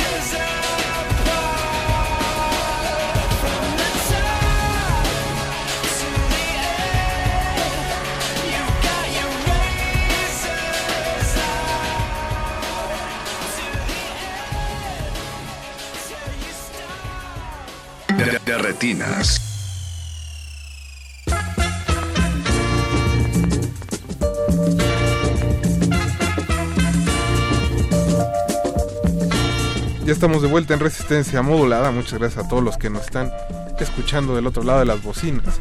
Estamos hablando de nuestras películas favoritas de la década pasada que consideramos tuvieron poca distribución o poca circulación. Coméntenos también cuáles son las de ustedes. Ya nos pusieron un par por ahí. Recuerden que estamos en arroba Rmodulada y en Facebook como Resistencia Modulada. Así que pues sigamos chicos. Es el, sigue el turno de, de Rafa, que escribe para el antepenúltimo moicano. Eh, Rafa, creo que tu lista es la más radical. Con perdón de No. ¿Tú qué opinas, Jorge? ¿Tú qué opinas? No, sí, totalmente Sí, de acuerdo. para nada, Si alguien hizo el ejercicio de esta noche fue Rafa. Rafa siempre, Rafa es conocido por siempre hacer su tarea con Claro, una traigo- gran Con disciplina, rigor. con rigor y disciplina. De- deberían de Sí. ver su libreta. Son varias cuartillas. Y las va a leer ahorita. No lo- y los va a leer Y las va a leer. Pues bueno, pues te dejamos con el micrófono. Nos vemos al ratito. No, pues empecemos por, creo, una, una cineasta que el año pasado estuvo, este, pues al menos creo que los cinéfilos de la ciudad se dieron cita para ir a ver sus películas, que es Rita Acevedo. Rafa eligió La venganza de una mujer del 2012. Y Sí. pues creo que a pesar de, como dijimos, estuvo el año pasado en Black Canvas una retrospectiva de su trabajo, pues Rita sigue siendo este poco conocida. Entonces, bueno, cuéntanos un poco de la película, Rafa, ¿por qué la elegiste? Sí, pues, bueno, justo descubrí, el, eh, bueno, vi todas las pelis de Rita en esa retrospectiva, en el Black Canvas. Y, y bueno, esta peli es, se me hace como de las dos, tres mejores de Rita. Y es muy interesante porque más allá de lo cinematográfico, como que involucra eh, mucho el teatro, la literatura, que es algo que se da mucho en el cine portugués, sobre todo en el cine portugués reciente, que es de los, me parece, de los mejores de, del mundo. Y este, pues un poco lo que se pregunta es qué es qué es contar una historia, ¿no? De algún modo, este, la literatura, el teatro le sirven aquí a Rita para para expandir los relatos de los personajes e incluso crearlos, ¿no? De- a veces pasa como el, em, digamos que una cosa inversa, en vez de que los personajes relaten, los relatos crean los personajes. Entonces se me hace como además una peli muy virtuosa formalmente y muy precisa. ¿Ibas a agregar algo, Jorge? Perdón. No, creo que este está creo que está muy bien este muy bien puesto todo lo que digo, de alguna forma si hay que elegir una, una película representativa de, de Rita, creo que definitivamente sería este La venganza venganza de una mujer. Digo, hay una su obra se compone de alrededor de unas este, poco menos de 10 películas este muchas de ellas a lo mejor de, este, de difícil acceso sin embargo pues existen existen los medios No, y sobre todo por la, también la duración influye mucho en que no se distribuyan más, ¿no? Mm, creo que, o sea, más que la más que la duración, quizá tendría que ver con una cuestión, este, justo de que el, el cine, eh, particularmente el cine portugués, pues no tiene como mucha repercusión aquí, este, en México. A pesar de que, bueno, obviamente eh, a inicios de la década pudimos ver, este, las películas de Manuel de Oliveira programadas en las, este, en las muestras de, este, de la Ujú. Cineteca. El extraño caso de Angélica, Gebo y la sombra, que también son muy muy buenas películas que recomendamos que busquen. Eh, pero creo que tendría que los Joao también tuvieron ahí buena distribución. Ah, claro, Ficunam, y Miguel Gómez. Joao. sí. Y además sí tuvieron estreno comercial en algunos casos. Sí, sí, sí. ¿no? Sí, Miguel Gómez sí. Tuvo retrospectiva en Ficuna. También. Y bueno, la siguiente elección de Rafa no es una, sino tres cortometrajes dirigidos por Camilo Restrepo, que se llaman La impresión de una guerra, Silaos y La Butch. Sí. Eh, estos cortos, Rafa, yo la verdad es que no tenía idea de que existían. Sí, pues digo, es interesante porque es difícil acceder en general a los cortos, los ¿no? cortos, Como sí, que sí, no sí. tienen mucha corrida comercial. Yo los pude ver en Ficunam, que es donde le han abierto el espacio a este director que que es eso es lo interesante que no tiene ningún largometraje es un poquito como pues como Teddy Williams o Kiro Russo este eh, pero a diferencia de ellos él pues no ha hecho ningún largo y parece que va a seguir con los cortometrajes y aprovecha muy bien eh, el tiempo que da un cortometraje para justo lo que hablábamos hace rato, como hacer una relectura de la violencia en Colombia. Ujú. Él radica en Francia, pero es colombiano y pues sus cortos, eh, digamos que, bueno, hay unos en los que involucra mucho la música, el canto, cantos como eh, colombianos, eh, vernáculos y también en impresión de una guerra. Está muy interesante porque busca en los diferentes periódicos impresos como algunas fallas tipográficas o, o cómo se va representando la violencia en, en los medios. Entonces, por eso me pareció como que hay que rescatarlo y, y, pues es una voz como prometedora también. Imagino que ahí rascándole al internet también deben de estar por ahí perdidos. Seguro. Sí, seguro. Eh, la siguiente elección de Rafa creo que es también un- una película que nos gusta mucho a todos. Bueno, no sé Alberto, No pero sé. ahorita lo vamos a discutir. Ahorita, no sé, no- es que no he visto la lista. Es Caballo Dinero de Pedro Costa. Ah, claro. Pues no soy tan fan, pero no, no, no voy a discutir de esa película. no. Yo pensaba que era algo todavía... ¿Algo peor? No, algo que me podría molestar. Bueno, no, peor en este contexto de Alberto, nada. Sí, Sí, sí, hay que decirlo así, sí, sí. Sí, sí, no, no hay problema. No, pero no Pedro Costa no me molesta. No, bueno, pero Pedro fue uno de, de las grandes figuras de la década pasada, al menos en, en los festivales de cine, ¿no? Porque en realidad creo que su, su cine no ha podido trascender más allá como de estos espacios muy específicos eh, cinéfilos. Sí, justo empezó, o sea que el descubrimiento aquí en la ciudad fue gracias a, a Fico en su momento. De hecho, fue la, la retrospectiva en 2007. De hecho, de las últimas del FICO. Pues sí, ya fueron de las, sí, como a la mitad de, de la historia de Fico. Eso fue su, eh, su primera retrospectiva y después, bueno, pues eh, Ficunam tuvo ahí como el, la estafeta, tomó la, la estafeta. No, y esta también tuvo estreno limitado. Igual circuito alternativo, si no me equivoco. Pero ha sido de las que más se ha visto, ¿no? En México. Posiblemente Sí. la que más, Fue la primera, ajá, que se vio como más... Bueno, creo que es la primera que tuvo un estreno Circuito comercial. ¿no? O sea, bueno, que, sí. se que se exhibió en este, aunque sea en el circuito alternativo, sí. Exacto, sí.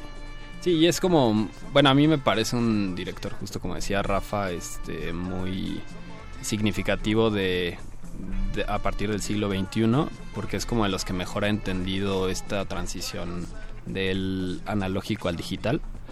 Este, y pues de algún modo sigue muchas tradiciones del cine clásico, ¿no? Como que sí hay ecos de Ford, de Ozu, este, pero obviamente también cuestionándolos o, o- o continuándolos, este, y eso pues su trabajo, bueno, también es portugués, entonces su trabajo ha sido, su forma de trabajar es muy interesante, él, él incluso dice que más que, que el cine como un arte, pues él lo ve como un trabajo, como, como un carpintero que va todos los días a trabajar, y así pasa todos los días filmando con un equipo muy pequeño, como intentando que tanto frente a la cámara como atrás pues haya un, un paralelismo, ¿no?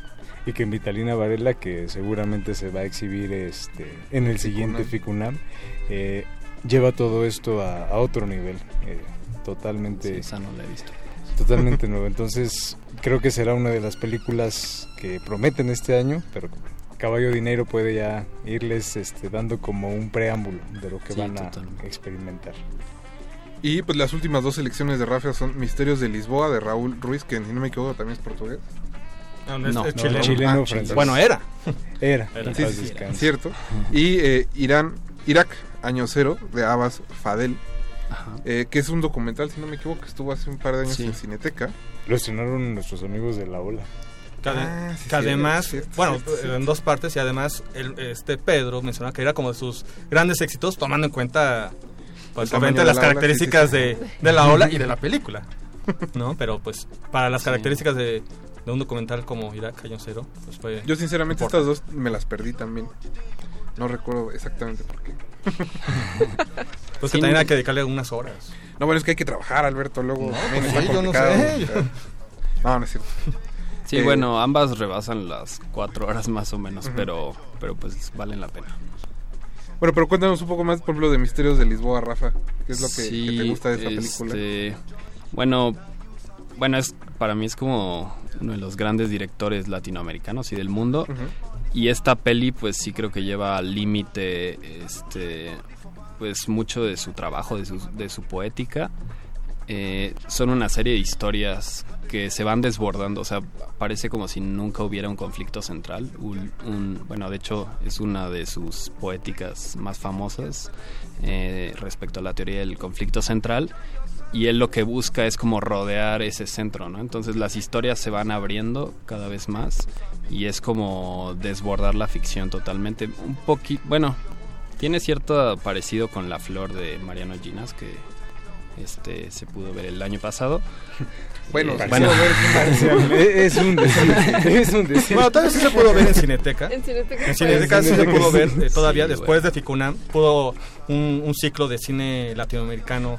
Eh, gracias la- a Cir- la pasaron, ¿no? Sí, Tres por- veces. gracias a Circo 212 este, se pudo ver. Para los que se la perdieron después de esa accidentada proyección en Ficunam. Pues esas fueron las elecciones de, de Rafa. Eh, ¿Les parece si escuchamos un poco más de música? Vámonos. Ya regresamos porque se nos está yendo el tiempo del programa.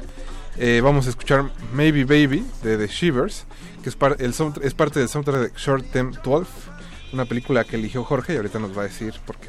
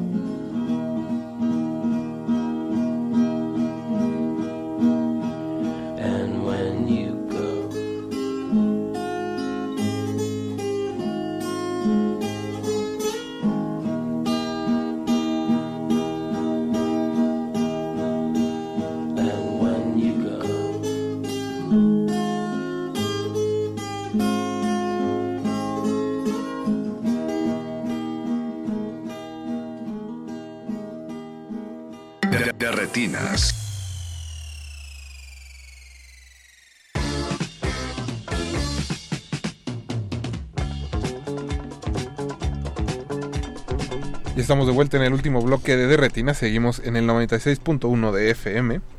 Eh, pues chicos, ya se nos fue casi el programa, así que adelantaremos un poco este, el asunto de las listas. La de Jorge incluye eh, Trabajar Cansa de Juliana Rojas y Marco Dutra. Comoara de Cornelio Porimbiu. Colina de Libertad de Hong Sang-so. Short Term 12 de Destin Daniel Cretton. Que creo que no ha hecho otra película, ¿sí? No, eh, va a ser una película de Marvel. Wow. Pero este, sí, sí, sí. Vaya, hay que comer. Hay que sí, Sí, exacto. ¿Qué te puedo decir? Y Mix Cut Off de Kelly Richard, que este año va a tener otra película que es de una vaca. First Cow, así es. Esa, esa me parece muy bien, muy bien todo. Creo que va a ser una de las mejores Pero películas. se pudo ver en año. Ficunam, precisamente, ¿no? ¿Cuál? Mix Cut Off. Ajá. Fue justamente Fue la el primer, fue el primer Ficunam Ajá, al fue la primera fui. inaugural, ¿no? Fue el primer Ficunam Ajá. al que fui en el 2010. Estuvo Kelly Reichardt aquí Ajá. este, en Sí, México sí. presentando la, este, la película. Y este, digo, todavía a la fecha me siguen gustando mucho las películas de, de. Kelly. Me acuerdo que fui con Rafa un fico, fuimos Fuimos a, a ver llorar. Wendy y Lucy. Fuimos llorar a, llorar, a Y no llorar. solo iba yo, también estaba Pedro Segura Ah, en esa sala. también lloró? También lloró. Ah, mira, yo pensaba Oye, que no. Michelle un día que Williams, lloramos un perrito. Lloramos, esa película nos afectó mucho. Pero bueno, Yo no lloré haberla visto, pero sí también me, me puso triste.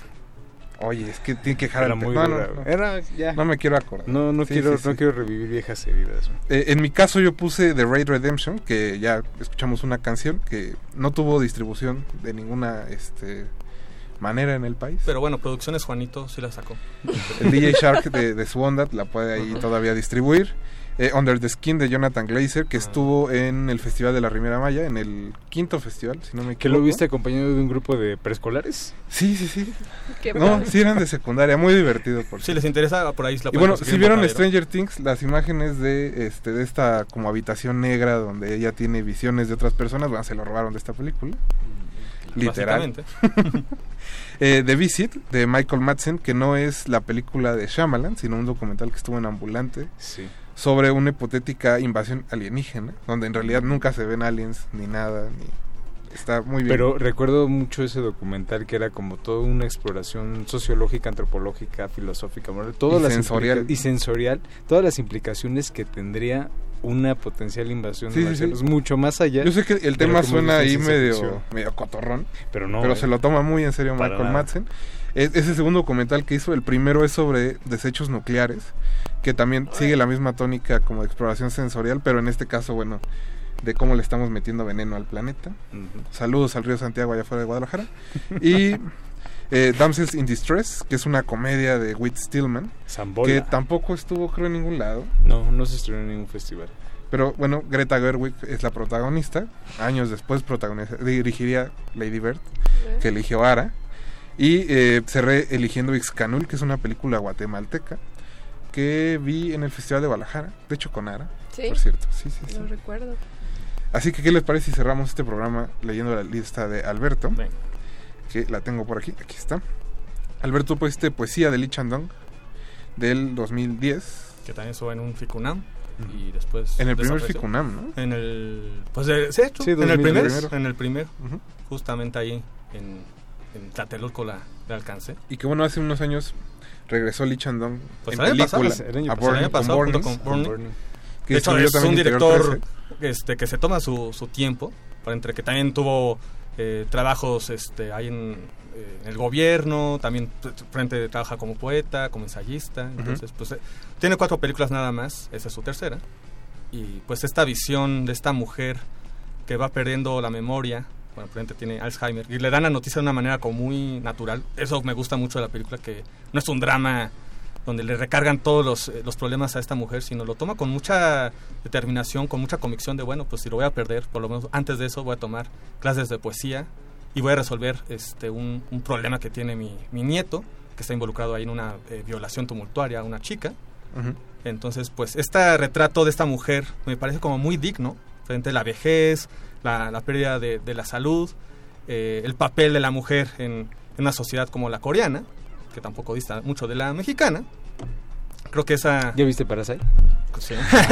sí. Mira. ¿Viste el boy? ¿Viste el boy? ¿Viste el boy? Y señora Venganza. Este, pues eso, entonces creo que por eso elegí.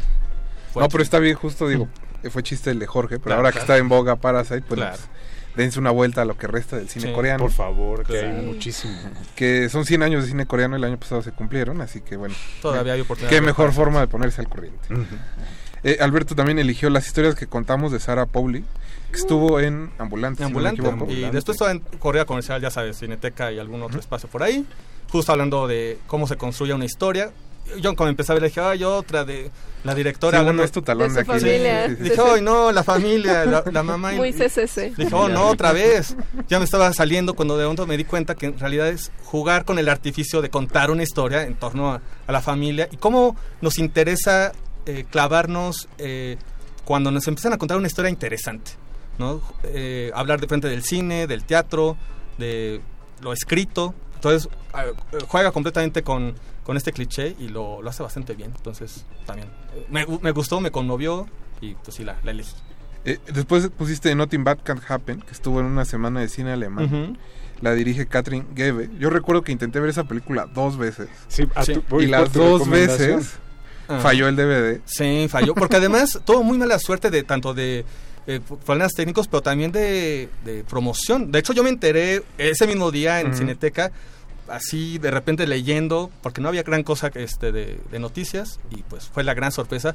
Y también fue gran sorpresa, bueno, eso no sé si fue la gran sorpresa, que mucha gente se salió por lo incómodo, por lo eh, recalcitrante de la historia, en ese caso es una historia real, obviamente con cosas ficticias, de un chico punk cristiano que tiene ataques epilépticos y es adoptado por una familia. Al principio parece que todo está muy bien, pero de repente esta familia eh, pues lo pone a prueba. Eres muy este, creyente, eres realmente muy ferviente, bueno, pues vamos a ponerte a prueba. Y le ponen toda una serie de pues eh, torturas. Y es toda una película en torno a- al miedo a la otredad, a la intolerancia, pero de una manera tan agresiva, tan eh, pues sí, tan violenta. Y creo que por eso poco a poco la gente se fue huyendo de la sala. Inclusive gente con silla de ruedas pues, optó de que no me lleven, yo me, yo me voy. Sí me tocó ver eso. Oye, ¿ya viste los dos papás? Eh, no, pero... Jorge, perdón. Pero por ahí puede ir. Pero este, sí, es- además fue un debut muy, muy promisorio el de esta, Sí, sí, sí. esta chica alemana. Fue una, fue una lástima que no tuviera distribución Sí, fue una gran la semana de cine Por alemán. ahí se puede conseguir este en DVD. Todavía tengo mi boleto de cortesía de que no se pudo ver la película. Algún día lo voy a cobrar. A ver si todavía te lo hacen válido en Cinepolis Diana. Eh, después, Alberto, elegiste una película que se llama The Fake de John Sang-ho, que imagino que es coreano. Es coreano, de hecho, Pociente es más famoso por esta película Estación Zombie, Mm, Seoul. Station. Pero antes de eso, él hizo eh, dos animaciones. Él empezó con- eh, haciendo largometrajes de animación. Uno se llama El Rey de los Cerdos.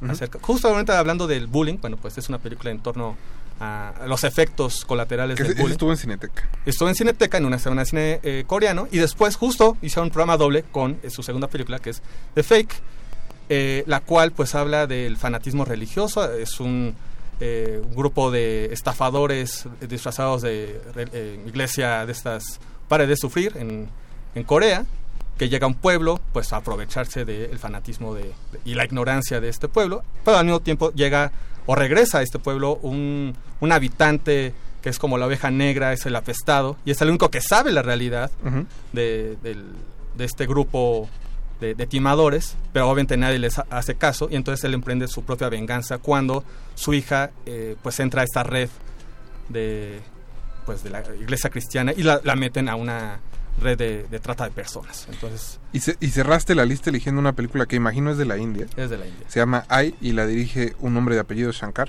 Shankar, porque además los eh, indios, como para- justamente para abreviar no meterse Ujú. en problemas, pues siempre usan el apellido. O en este un- caso es ese Shankar. Ajá, es un, un seudónimo.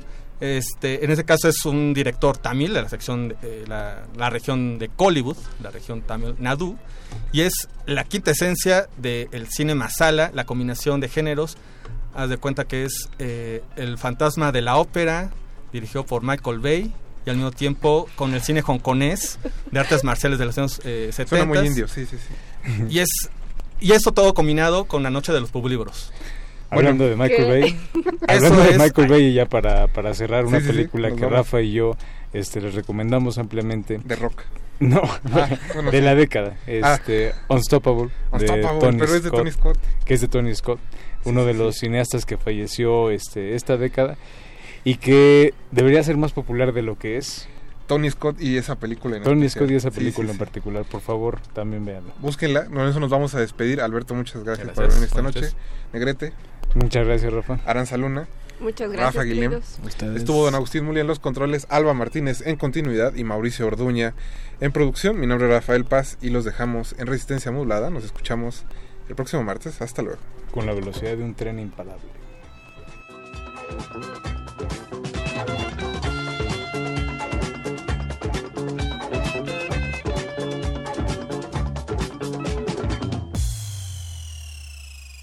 De, de retinas.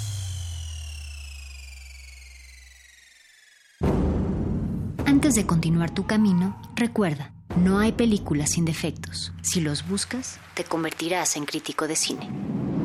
De, de re- de retinas.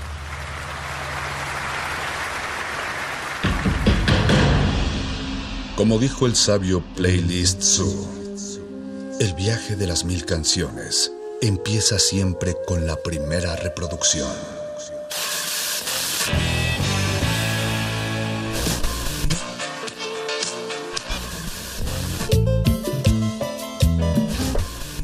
continuación, un maestro te abrirá la puerta de su lista de reproducción.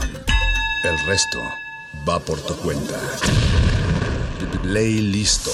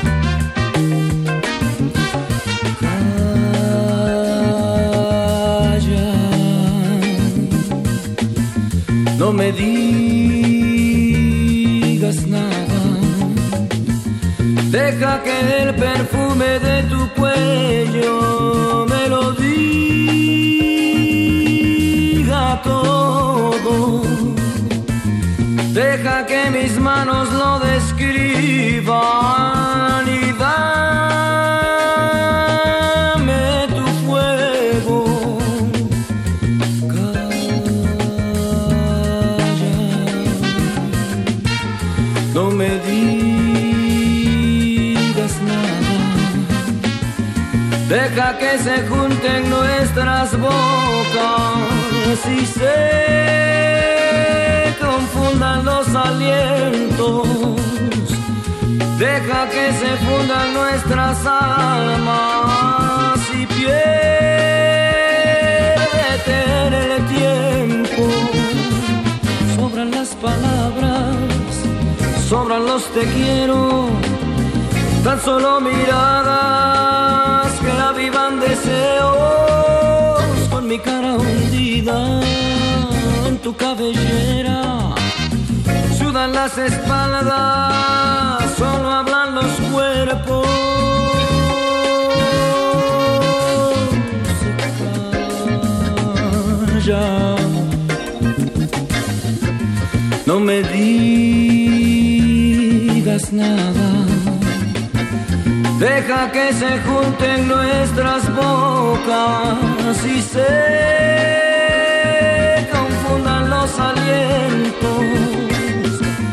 Deja que se fundan nuestras almas y piérdete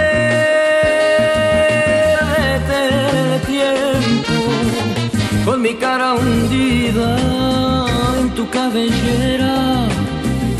Las espaldas, solo hablan los cuerpos. Y al llegar a donde quisimos llegar, no me digas nada, déjame escuchar la melodía de tu jadeo, la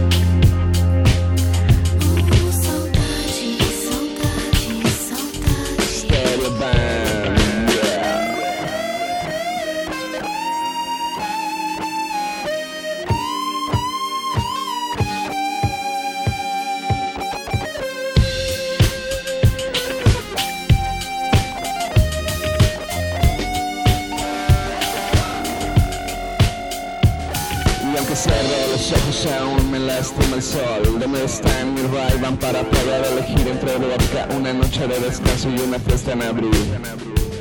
Mejor voy a descansar y no voy a contestar. Mientras siento en mi cabeza el agua y el azul del mar Desparasitando la fauna de este coral.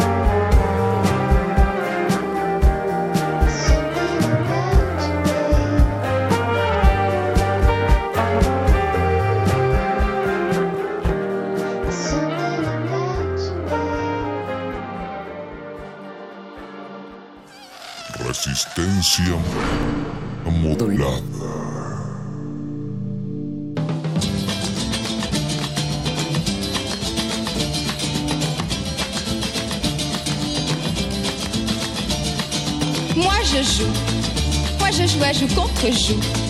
Je veux jouer joue contre vous, mais vous le voulez-vous? De tout cœur, je veux gagner ce cœur à cœur. Vous connaissez mon jeu par cœur, alors défendez-vous. Sans tricher, je vous le promets. J'ai gagné, tant pis c'est bien fait, vous êtes mon jouet à présent. Ce ne sera plus vous, mais toi. Et tu feras ça, t'apprendras n'importe quoi pour moi.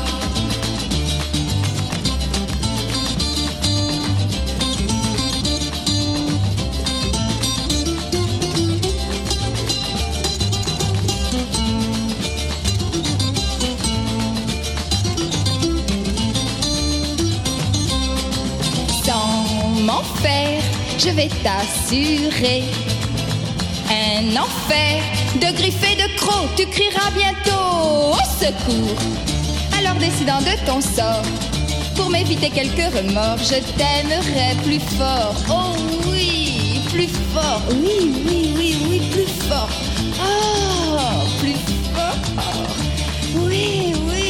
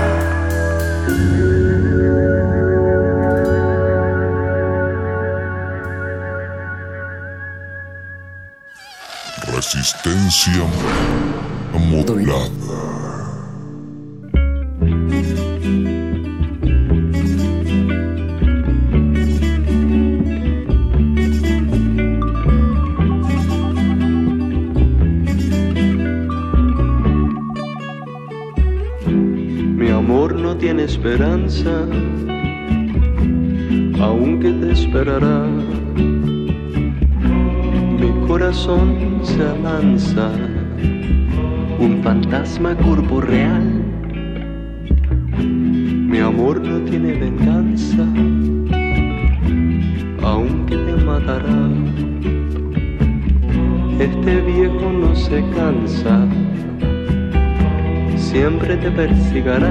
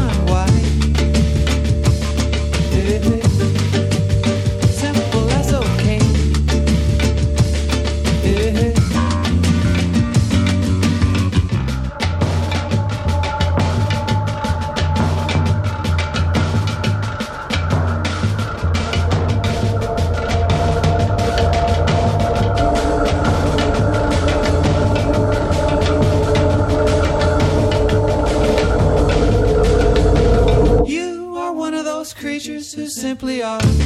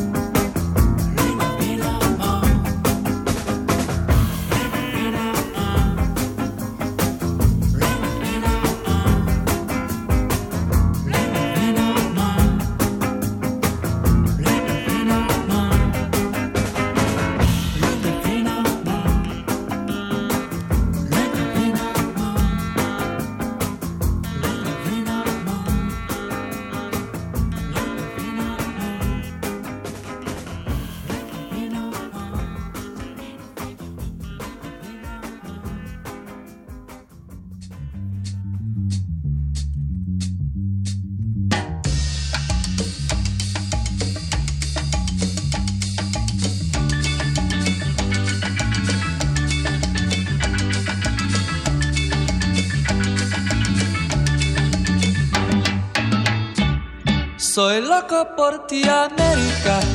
Yo voy a traer una mujer playera que su nombre sea Marti, que su nombre sea Marti. Soy loco por ti de amores. Tenga como colores la espuma blanca de Latinoamérica y el cielo como bandera, y el cielo como bandera. Soy loco por ti, América.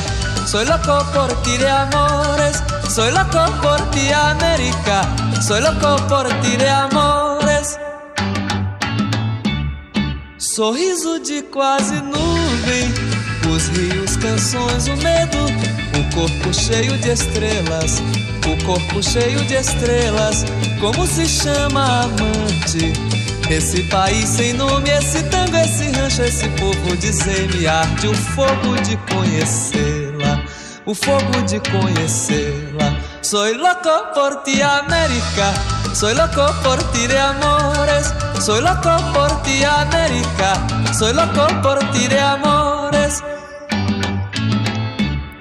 El nombre del nombre muerto já não se puede decirlo, quem sabe antes que o dia arrebente, antes que o dia arrebente, el nombre del nombre muerto, antes que a definitiva noite se espalhe em Latinoamérica, el nombre del nombre es pueblo, el nombre del nombre es pueblo. Soy loco por ti, América. Soy loco por ti de amores. Soy loco por ti, América. Soy loco por ti de amores. Espero uma manhã que cante El nombre del hombre muerto. Não sejam palavras tristes. Soy loco por ti de amores. Um poema ainda existe. Com palmeiras, com trincheiras, canções de guerra, quem sabe canções do mar. Aí hasta te comover, aí hasta te comover. Soy loco por ti, América. Soy loco por ti de amores. Soy loco por ti, América. Soy loco por ti de amores. Estou aqui de passagem. Sei que adiante um dia vou morrer. De susto de bala ou vício. De susto de bala ou vício. Num precipício de luzes. Entre saudade e soluços. Eu vou morrer de bruços. Nos braços, nos olhos, nos braços de uma mulher. Nos braços de uma mulher. Mais apaixonado ainda. Dentro dos braços da camponesa guerrilheira Manequim, ai de mim. Nos braços de quem me queira Nos braços de quem me queira. Soy loco por ti, América. Soy loco por ti de amores. Soy loco por ti, América. Soy loco por ti de amores. Soy loco por ti, América. Soy loco por ti de amores. Soy loco por ti, América. Soy loco por ti de amores. La